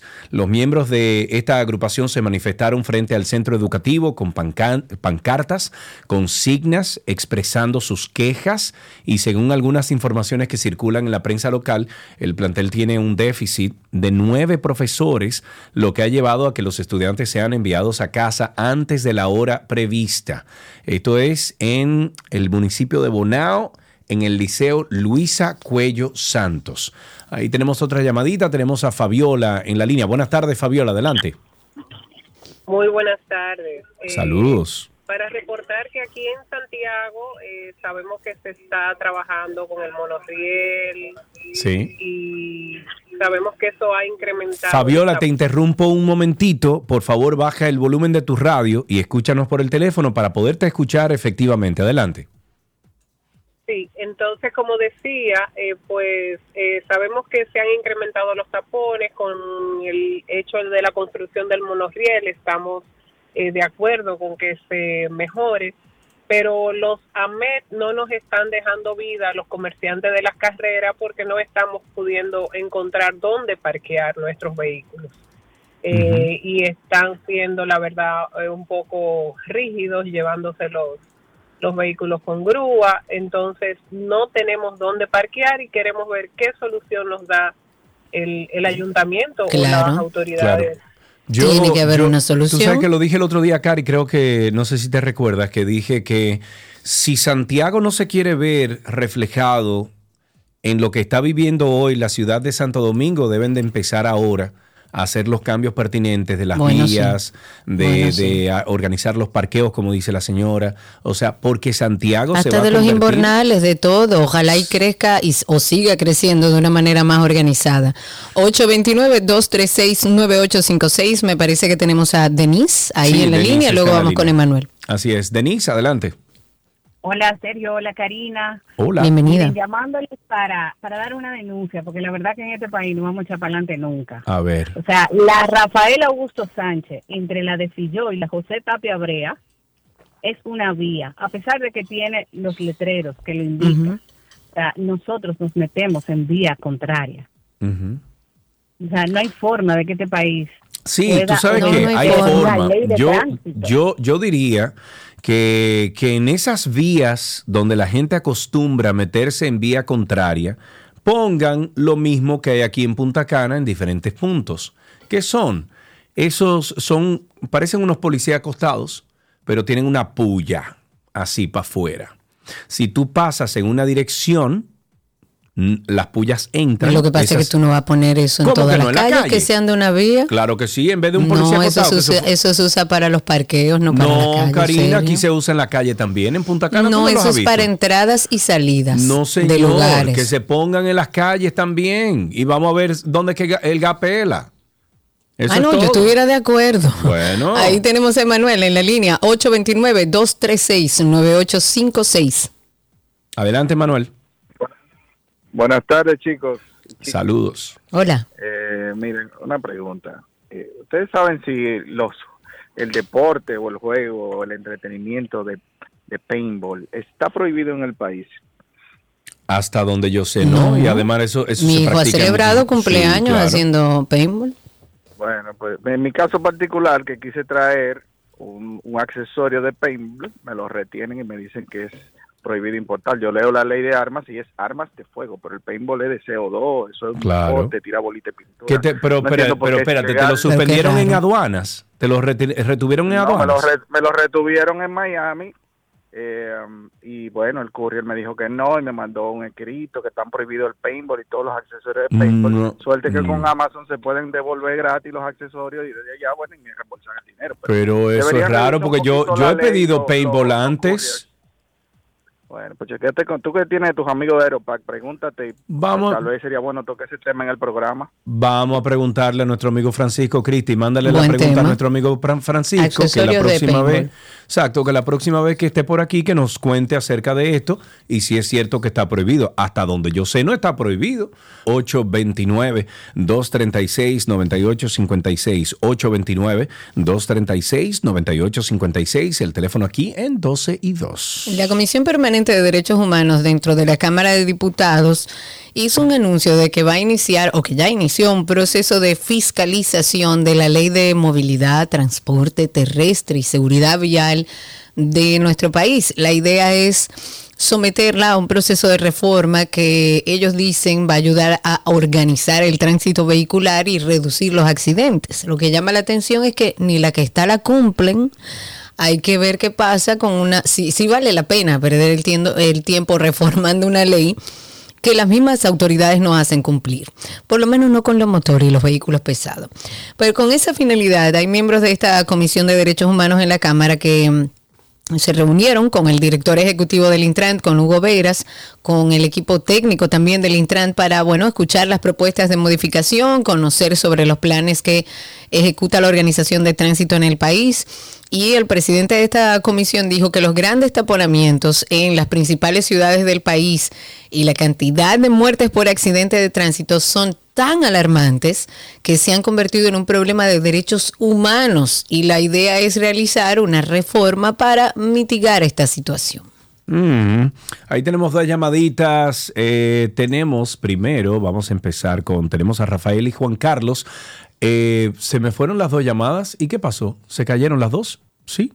Se fueron. Sí, Ay, qué bueno. 829-236-9856, 829-236-9856, nuestro teléfono aquí en 12 y 2. Ahí tenemos en la línea, ah, bueno, vamos a ver a quién tenemos en la línea. Buenas tardes, hola.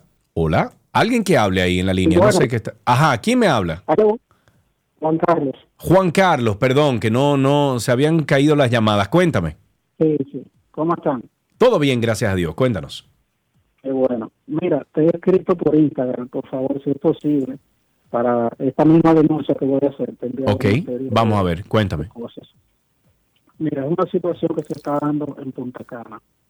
Nosotros ahora mismo, el que es transportista de aquí, de Santo Domingo, y va a Punta Cana, al aeropuerto, a llevar un cliente, Parece que se le Se me cortó. están cayendo las llamadas, no sé por qué. ¿Y qué será? Y, y- y es triste escucharlo porque es el mismo tema de siempre, de hace mucho tiempo. Parece Sí. que los que hacen transporte en Punta Cana entienden que ese pedazo es de ellos, Es de ellos ellos. son los caciques de ese Es lugar. Yo Aquí se hace lo que yo diga. Y mi punto. hermano, yo fuera el Estado Dominicano, el gobierno dominicano, y le desarmo ese, pero, pero de una vez le desarmo ese santo. ¿Tú sabes cuántos años tienen esos sindicatos que no dejan llegar aquí una Metro, un Caribe Tours, que no dejan llegar a ninguna empresa que no esté dentro de Nada, su- además es ridículo. O sea, si yo quiero un transporte que me lleve de aquí a Punta Cana y me voy a buscar un problema en Punta Cana, porque no es un chofer de Punta Cana, pero ya eso es alarmante. Bueno, ahí tenemos otra llamadita. Buenas tardes, saludos. Sí, Manuel, adelante. Sí, para servir. Sí, eh, hablando de, eso mismo, de ese mismo tema, porque es un tema muy complejo, que si no nos metemos todos, por ejemplo, cada vez que salgo por la Winter Church y veo toda esa gente que va para su trabajo bonito y tiene que meterse en esos Toyota del 88, baratados, sin aire, cuatro atrás, yo digo, Ok, señores, hay un tema con el asunto aquí, se están cayendo las llamadas, eh, pero no sé por qué. eh, nunca ha fallado este sistema y está fallando en el día de hoy. No sé si hay un problema con el internet. No Vamos a invitar entonces a la gente que nos, eh, también a través de Twitter Spaces, aquellos que quieran hablar, a través de 12 y 2 en Instagram pueden hablar con nosotros. Ya de hecho tengo... Déjame preguntarle algo a Cristi. Tú puedes tomar la llamada y Cristi, tú tienes el teléfono adelante. Ok, vamos a utilizar el 809-562-1091 en lo que yo arreglo el asunto aquí. 809-562-1091. Juan Carlos, si puedes llamar de nuevo para que termines tu, eh, tu exposición. 809-562-1091 y tú tienes ahí gente en Twitter Space. Sí, señor, tengo a Gabriel aquí. Cuéntanos, Gabriel, adelante. Y recuerden que solamente tienen que darle al microfonito, levantar su manita para saber que quieren hablar. Adelante, Gabriel, cuéntanos. Gabriel, parece que no tiene buena señal. ¿Dónde está? Adelante, Gabriel. Ahí está, cuéntanos, Gabriel. Mm, Busca un lugar con Ah, mejor bueno. señal. Tenemos 820, no, futuro hoy. 8, ajá, 809-562-1091. Mario está en la línea En el de la cabina ver, de la física. cabina. Sí, exacto. Mario, ahora sí, cuéntanos. Ok, sobre el tema anterior de, de Punta Cana y los transportistas. Sí. Y este es el caso más extraño. Yo vivo en Bani, ¿verdad? Si yo, yo no puedo tomar una guagua de ASO para ir en la capital, ni de Tú Barahona. no puedes, espérate, tú no puedes tomar una guagua, ¿qué? De ASO, que venga Ajá. de ASO, ¿Y por qué? ni de, ni de Barahona, ni de San Juan. ¿Por qué no? Ni tengo sindicatos. Eh, ese, ese es el asunto, que estos sindicatos, señores, creen que son dueños de esas vías. 829-236-9856, 829-236-9856 es nuestro teléfono aquí en 12 y 2 y también tenemos el 809-562-1091. 809-562-1091. Tenemos a Manuel en la línea, sin embargo, dale Karina con el Twitter Spaces y luego vamos con Manuel. Adelante, Webster, que estás ahí en Twitter Spaces. Cuéntanos. Webster. Hola. Adelante. Ok, mira lo que pasa. Yo soy trabajo, hago Uber. Ajá. Y el que va a Punta Cana, le llevan el carro preso. Y hay un coronel ahí que si tú no le das 50 mil pesos, no te suelta el carro. Yo me he salvado. ¿Y qué coronel en es varias- en varias ocasiones, porque yo trabajo en una institución del Estado, que me va a reservar el nombre, y por eso me dan el chance. O sea, Pero si no, no te dejan entrar a Punta Cana. O sea, si uno va con un servicio de y- transporte, no hay quien entre a Punta Pues, Cana no, porque ellos son dueños de así. ese pedazo de tierra. Uno, y te va con pistola Sí. y te quieren romper los carros. Hay un video de una, de una joven de una empresa multinacional que fue a buscar unos empresarios que vinieron de fueron de, vinieron de, de Estados Unidos en un vehículo en un vehículo de la empresa, pero no estaba rotura de nada. Y ella le dijeron literalmente te vamos a quemar el carro. Pero ¿cómo va a ser, señor? Así mismo, Pero que no Claro, puede ser. Claro, No, no te- puede ser. tenemos dos llamadas ahí en, en Telos, en la emisora. Eh, vamos a empezar con Manuel, creo que está en la línea. Buenas tardes, Manuel, adelante. Hola, hola, buenas tardes. Comentaba ahorita de sobre el transporte, porque que lo- pa- para verlo de dos puntos de vista que no que no lo están viendo. Uno es, por ejemplo, usted se va por la por la, por la Winter Churchill, uno, uno, va a su trabajo y ve esa cantidad de cientos de personas al aire libre a montarse en unos carritos del 88, cuatro atrás sin aire, donde perfectamente pudieran montarse en una guagua digna de ellos que porque lo están pagando el servicio. Entonces, esas personas deberían hacer un cacerolazo, a, no, al gobierno, no, sino a todos esos transportistas que, que quieren obligarlo a ellos a que se monten en un carro to- todo roto, todo desbaratado.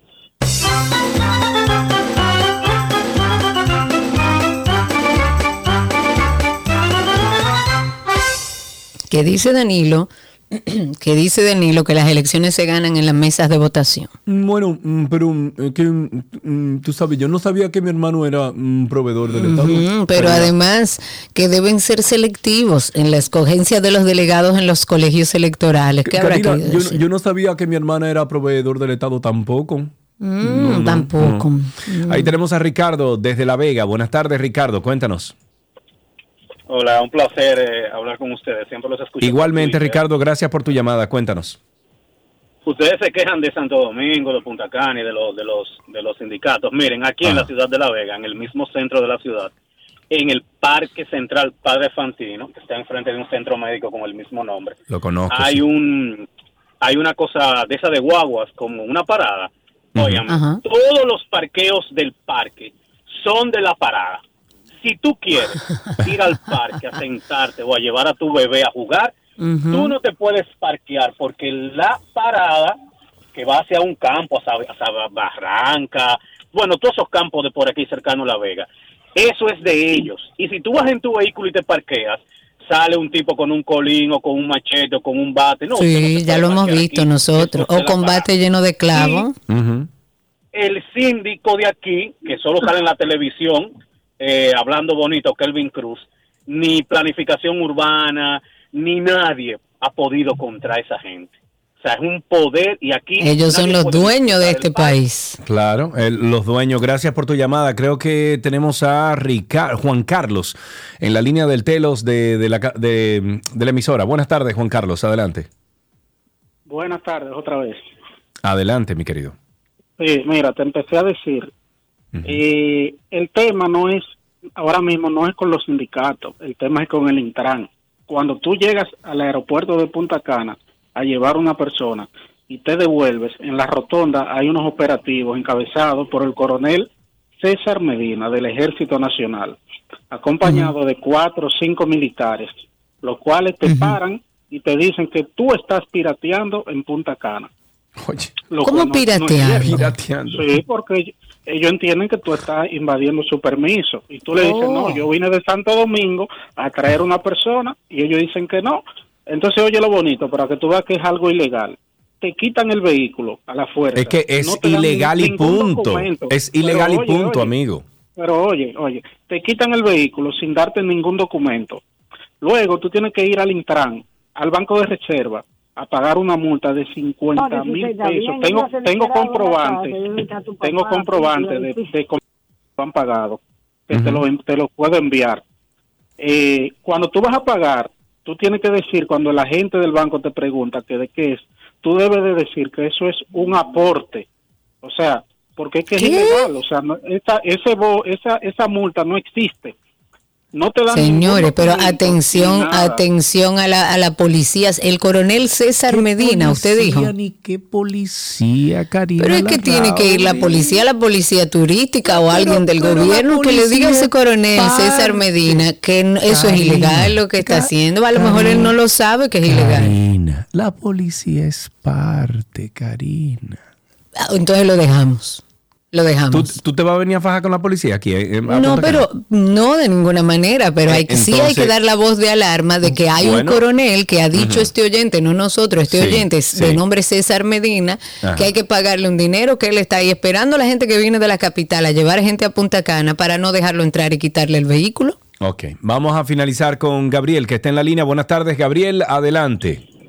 Sí, buenas tardes. Adelante. El problema de todo esto, los sindicatos, los policías y todo eso, somos nosotros mismos el problema, porque votamos por ellos. Porque ahora mismo en el gobierno de Binader eh, todos los sindicalistas eh, son parte del gobierno. Entonces, ¿cómo se resuelve un problema? Gracias. Oh, Dios.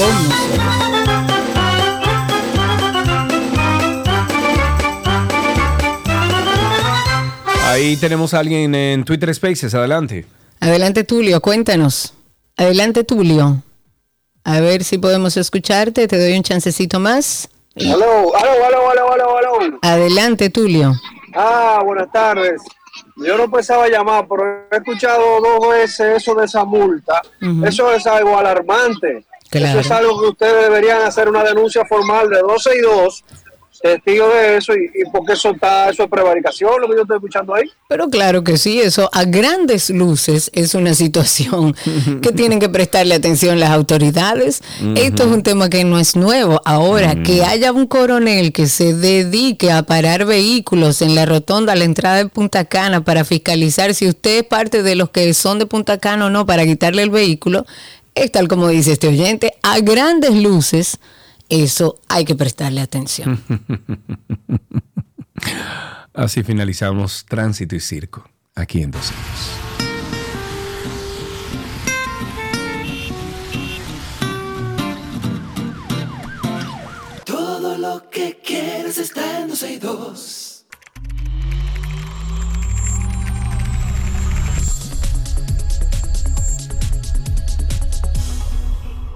Estamos en artículos tecnológicos aquí en 12 y 2 y en el día de hoy vamos a conectar con un viejo amigo que siempre es bienvenido en este segmento y en este programa. Tenemos en la línea, o más bien a través de, de video chat, tenemos a Hipólito Delgado, arroba Hipólito Delgado, quien es youtuber de tecnología y es conocedor de la tecnología que siempre llega aquí al país.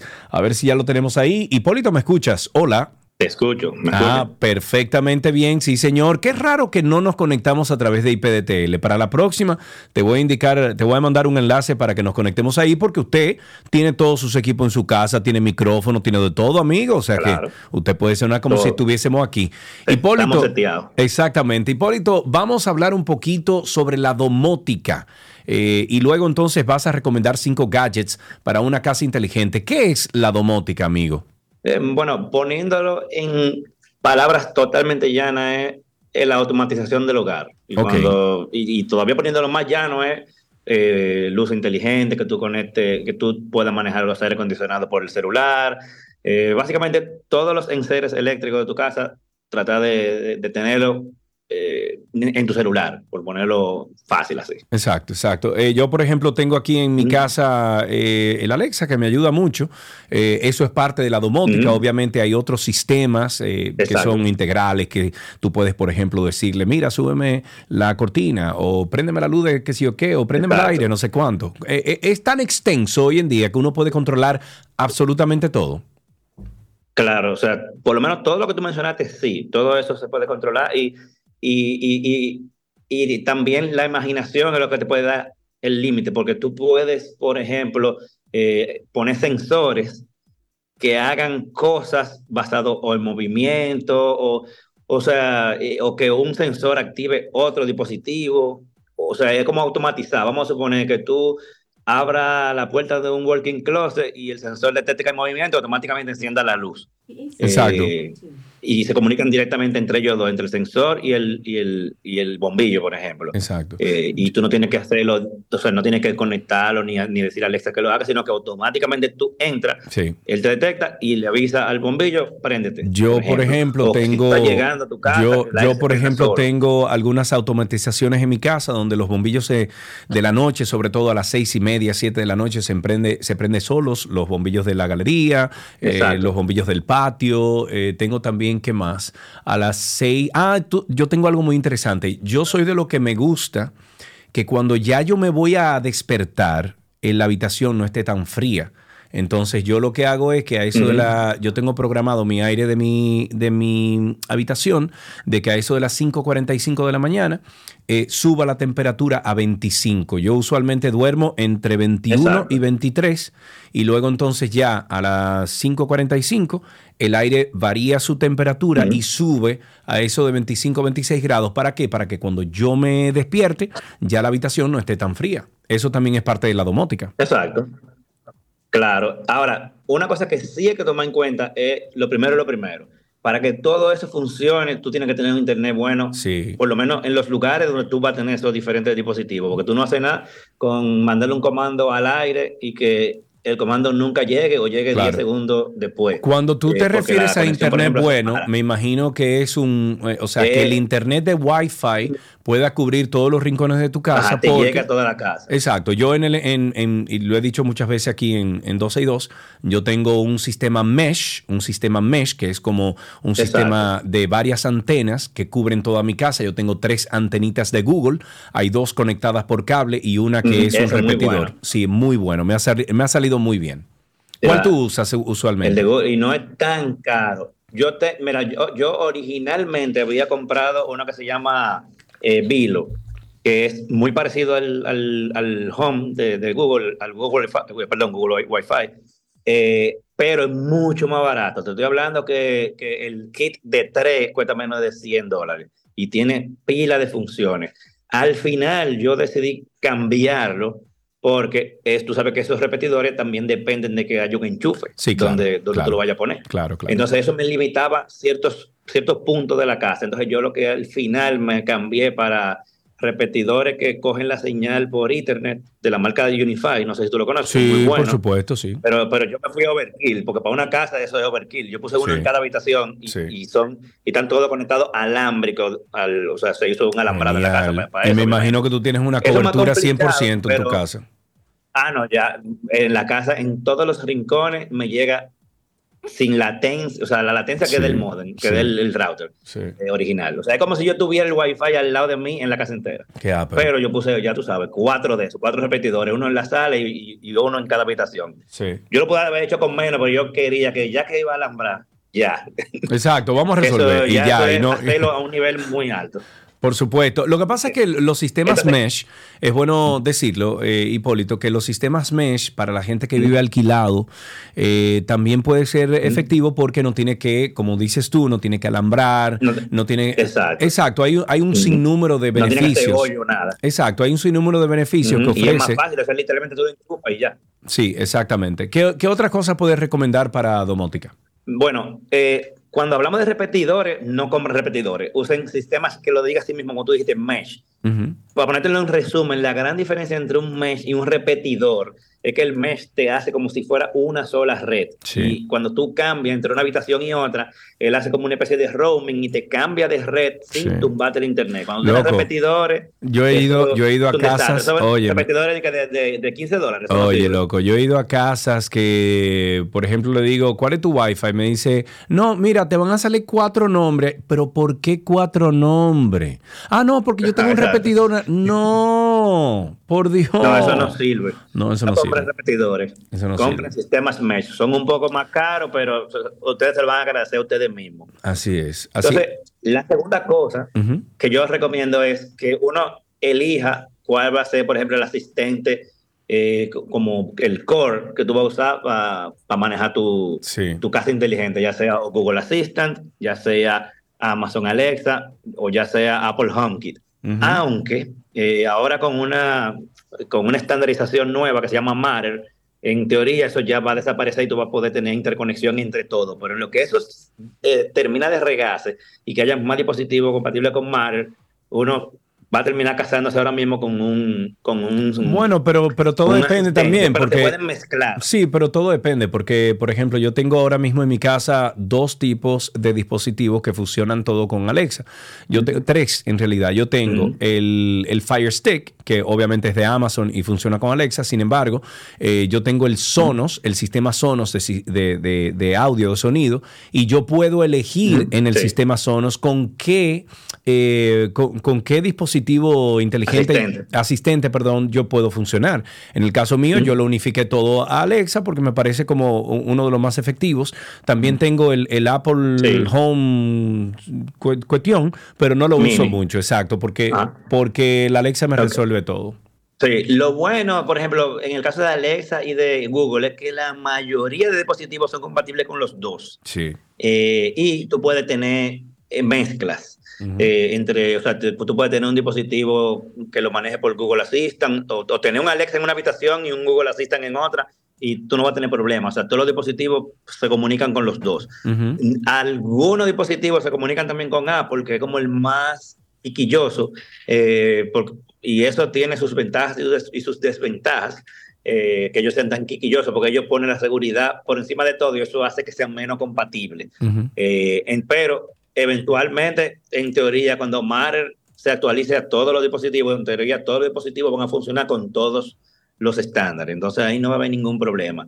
Eh, ya, por ejemplo, ¿qué cosas tú puedes hacer? Comenzar por lo más básico, eh, convertir, como para ir probando, eh, convertir lo más, la cosa más básica como lámparas, o sea, de esa lámpara de mesa, tú compras un, un, un plug, de eso un smart plug, que tú lo puedes conseguir 15, 20 dólares, y le pones uno a cada lámpara de tu casa, como para comenzar. Y ya Sí, las sí. lámparas de mesa, de, de esa de, de noche, tú la puedes apagar y prender por, por, por tu Sí, celular. pero no o pueden un cambiar, no de pueden cambiar color. Por ejemplo, yo hice una inversión en bombillos Hue. Ah, no, no, claro. Eso- Exacto. Por eso te dije lo más básico. Exacto. Entonces, que si tú quieres comenzar a inventar. Pero aquí voy. Yo hice una inversión hace mucho Pero ya, tiempo. si tú quieres ir Sí, yo hice una inversión hace unos años atrás, yo diría que 6, 7 años atrás en bombillos Hue.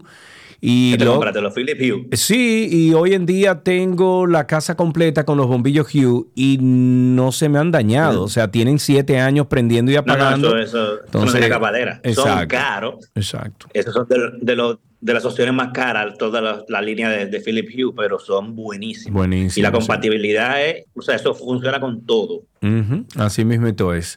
Eh, bueno, que- vamos que- entonces para que- que finalizar, opción. Hipólito. eh, cinco gadgets para una casa inteligente. A ver. A propósito, esa, yo tengo una serie que se llama Mi casa con HomeKit y va por siete episodios ya, para que ustedes Ah, sepan. muy bien. Eh, entonces, entre, pues, obviamente me fui por Apple, pero todo lo que yo voy a mencionar funciona prácticamente para todo. Aire, para, lo- para los aire acondicionados, los, los sensivos, creo que esos son lo mismo que tú tienes también. Sí, eso. No, yo tengo el aire acondicionado. eh, el- eh, los que compré último, los Samsung, ya vienen con integración Wi-Fi. Lo único que tú tienes Ah, que hacer es, cuando abres la cuenta de Samsung, tú la agregas a la Alexa y ya todo, todo está integrado. En SmartThings, ¿verdad? Sí, exacto. Exacto.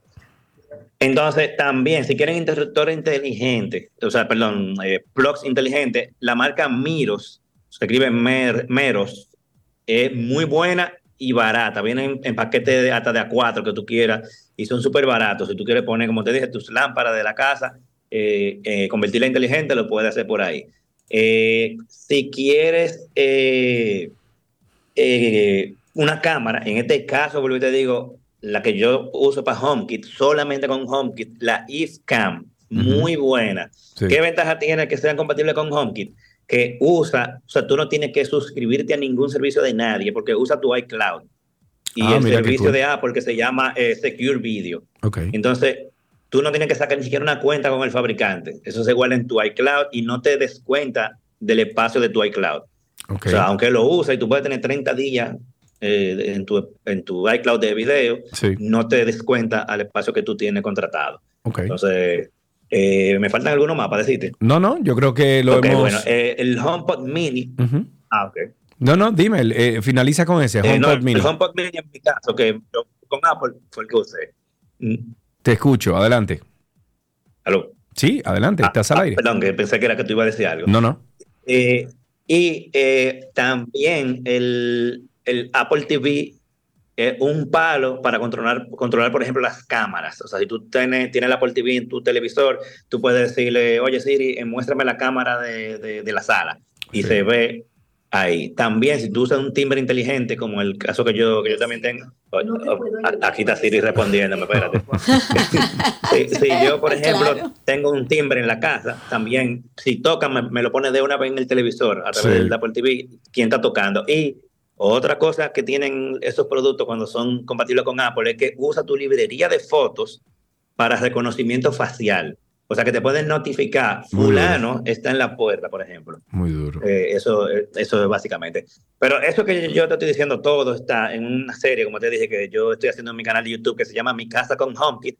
Va por el episodio 7 y todavía me faltan unos cuantos dispositivos. Yo voy a llegar hasta el punto de, de cómo hacer tu cortina inteligente, los interruptores de, de pared, de los bombillos. Eso es muy importante porque en este país las construcciones, si uno lo compra sin averiguar, no usan casi nunca eh, a nivel eléctrico el neutro y casi todos los interruptores que tú consigues en internet piden el neutro. Sí. Entonces, el- si tú lo compras, va a terminar teniendo que llamar a un electricista para que vuelva y te, te haga unos cambios en la casa. Y entonces yo conseguí unos que no necesitan ese neutro, que son como preparados para este mercado y ese video el próximo que va a salir. Mira, eso es importante. Hipólito, como siempre, muchísimas gracias por todas las, las informaciones que nos regalas cuando visitas este programa de 12 y 2.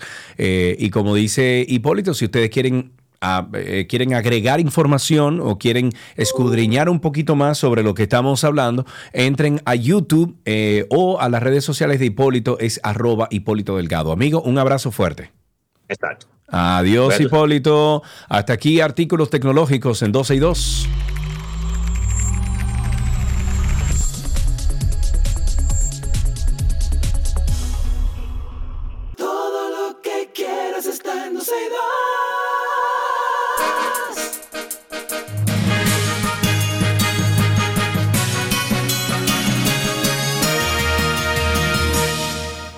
Estamos en nuestras noticias actualizadas. El Ministerio de Medio Ambiente y la Asociación de Hoteles y Turismo del Ceibo Miches, Promiches, han formalizado en el día de hoy un compromiso de colaboración para ejecutar un programa de monitoreo y protección de tortugas marinas en esa zona turística, que es una zona importante de anidamiento de las tortugas. Y qué bueno que desde ya estén hablando de protegerlas. Esta firma se hace a través de un acuerdo de cooperación y las entidades también se comprometieron a impulsar educación, conciencia social, investigación y divulgación científica sobre las especies que anidan en la zona de Miches, en el Ceibo, desde hace, bueno, más de cinco años ya. Este convenio se firma durante un acto que fue encabezado por el mismo ministro de Medio Ambiente y por el vicepresidente de Promiches, que es William en representación de las organizaciones que forman parte de todo este consejo directivo del programa de monitoreo y protección de tortugas marinas. El presidente de la Junta Central Electoral, Román Jaques Liranzo Conceta, dijo hoy a los representantes de los partidos políticos que participan en una cumbre para analizar el marco regulatorio de la precampaña y la campaña electoral que ese órgano no es el verdugo del proceso electoral y que si lo van eh, lo, lo han visto de esa forma no es correcto. Expuso que la Junta Central es simplemente la entidad que administra el proceso electoral y debe hacer cumplir las reglas de juego. La Junta es una administradora de un proceso electoral. Precisó que la Junta tiene claro su papel y garantizó que cumplirá la ley y la jurisprudencia, pero expresó que la entidad ha estado navegando entre vacíos legales y declaratorias de inconstitucionalidad de textos de la ley de partidos políticos y electoral. En otra noticia, el juez Rigoberto Sena de la Oficina de Atención Permanente del Distrito ha impuesto tres meses de prisión preventiva al sargento mayor de la policía que, que hirió de un tiro en una pierna a un cliente de un restaurante en Gascue quien lo habría llamado luego de una discusión entre ambos. Este incidente, para hacer un poco de memoria, ocurrió hace 11 días después de una pelea que se dio entre este agente, Edwin Ricardo Mercedes, que es el acusado, y el ingeniero Darwin Peralta, que es el herido, debido a que este... Este último reclamó al primero porque se estaba demorando en decidir un menú mientras esperaban en la fila para comprar pues Ricardo Mercedes cumplirá esta medida de coerción en el Centro de Operaciones Especiales de la Policía, que está en Mano, en Mano Guayabo, en Santo Domingo Oeste. La Cámara de Diputados, a través de su Consejo de Disciplina, puede disponer de la curul y despojar de su investidura al legislador Miguel Gutiérrez, preso en Miami por acusaciones de narcotráfico desde mayo del 2021. La medida puede adoptarse por inasistencias injustificadas si se confirma que el congresista ha faltado en más del 70% de las sesiones de una legislatura ordinaria y de acuerdo con la sesión sección 2 del Manual de Procedimientos Legislativos de la Cámara de Diputados, al término de cada sesión se publicará un listado con los nombres de los legisladores ausentes sin excusa y cuando la inasistencia sea constante, un equipo puede analizar las faltas injustificadas para iniciar un proceso disciplinatorio o, bueno, disciplinario más bien, obligatorio, que terminaría con la destitución del legislador. La población carcelaria ha bajado, según Rodolfo Valentín Santos, por las salidas de privados de libertad cuando cumplen sus condenas, por variaciones de medida de coerción, por suspensión condicional de la pena o procedimiento por fallecimientos o por otras salidas alternas, pero según él, la prisión preventiva por parte del Ministerio Público no ha disminuido. Esta es una información que fue confirmada por el director de la Oficina Nacional de Defensa Pública, que es Rodolfo Valentín Santos, quien dijo que existe un incremento de imposición de prisión preventiva en el país como si fuera regla, en contra de lo que establece el Código Procesal Penal, que lo indica como una excepción. Durante el periodo del año 2022 a la fecha ha habido un incremento de un 10% en la jurisdicción de adultos y un 11% en la de menores. El Poder Judicial desarrolla un plan para poder optimizar el proceso penal a través de una justicia humana, restaurativa por reinserción sin embargo, en días pasados, la procuradora adjunta, recordemos, Jenny Berenice Reynoso, dijo que la imposición de prisión preventiva se ha reducido. Ok, el ministro administrativo de la presidencia, José Ignacio Paliza, dijo en el día de hoy que una parte de la criminalidad en el país tiene vínculos con ilegales. Sin embargo, enfatizó que el gobierno continuará fortaleciendo el sistema para garantizar la seguridad de los dominicanos. Al referirse sobre el caso específico en el que perdieron la vida cuatro miembros de una familia en Dajabón, Paliza dijo, Paliza, perdón, dijo que algunos de los que se presume participaron en el hecho están detenidos. De igual modo, el funcionario explicó que como dijo el presidente Luis Abinader, de ser necesario, pudiera haber un cierre de frontera como en otras ocasiones, pero garantizó que el gobierno mantiene una constante vigilancia sobre la situación fronteriza.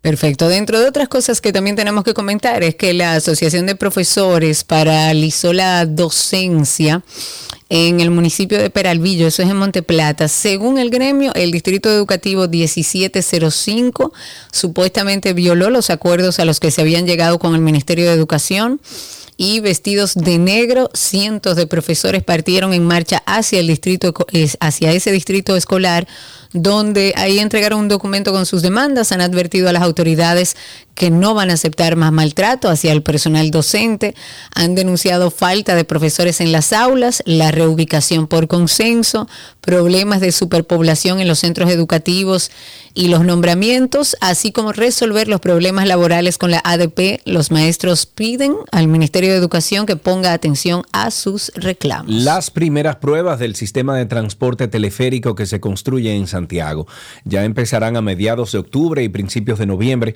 según informaciones que fueron compartidas en el día de hoy por la gobernadora local, la profesora Rosa Santos, en relación a la obra. La funcionaria dijo que la primera etapa que conectará el centro urbano con el barrio de la Yagüita de Pastor estaría lista en diciembre y que se tiene fecha para la apertura al público. En relación al sistema de transporte monorriel, Santos explicó que a pesar de que se, se trabaja con rapidez la primera etapa, que va desde Santiago Oeste, o sea, desde Cienfuegos a la estación central, entre las avenidas 27 de febrero y las carreras, esta, mm, esta estará lista para el 2024, aunque no precisa el mes. Finalmente, para actualizar, las autoridades dominicanas están a la espera de la autorización por parte de España para llevar a cabo la deportación de Francelis María Furcal Rodríguez. Es la mujer que es acusada de quitarle la vida a un comerciante chino en abril del año pasado en el ensanche Lu, Perú. Y hasta aquí las informaciones actualizadas en 12.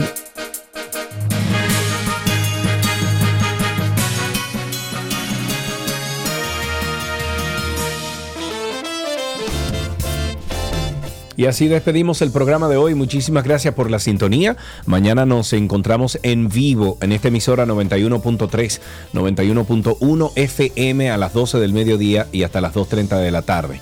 Eh, también nos pueden buscar en podcast. Si usted no escuchó el programa completo y lo quiere hacer, estamos en todas las plataformas como Karina y Sergio Podcast o Karina y Sergio Podcast, perdón, Karina Larrauri Podcast o Sergio Carlo Podcast. Exacto. Exacto. Y nos pueden buscar en Google también. Ahí aparece todo.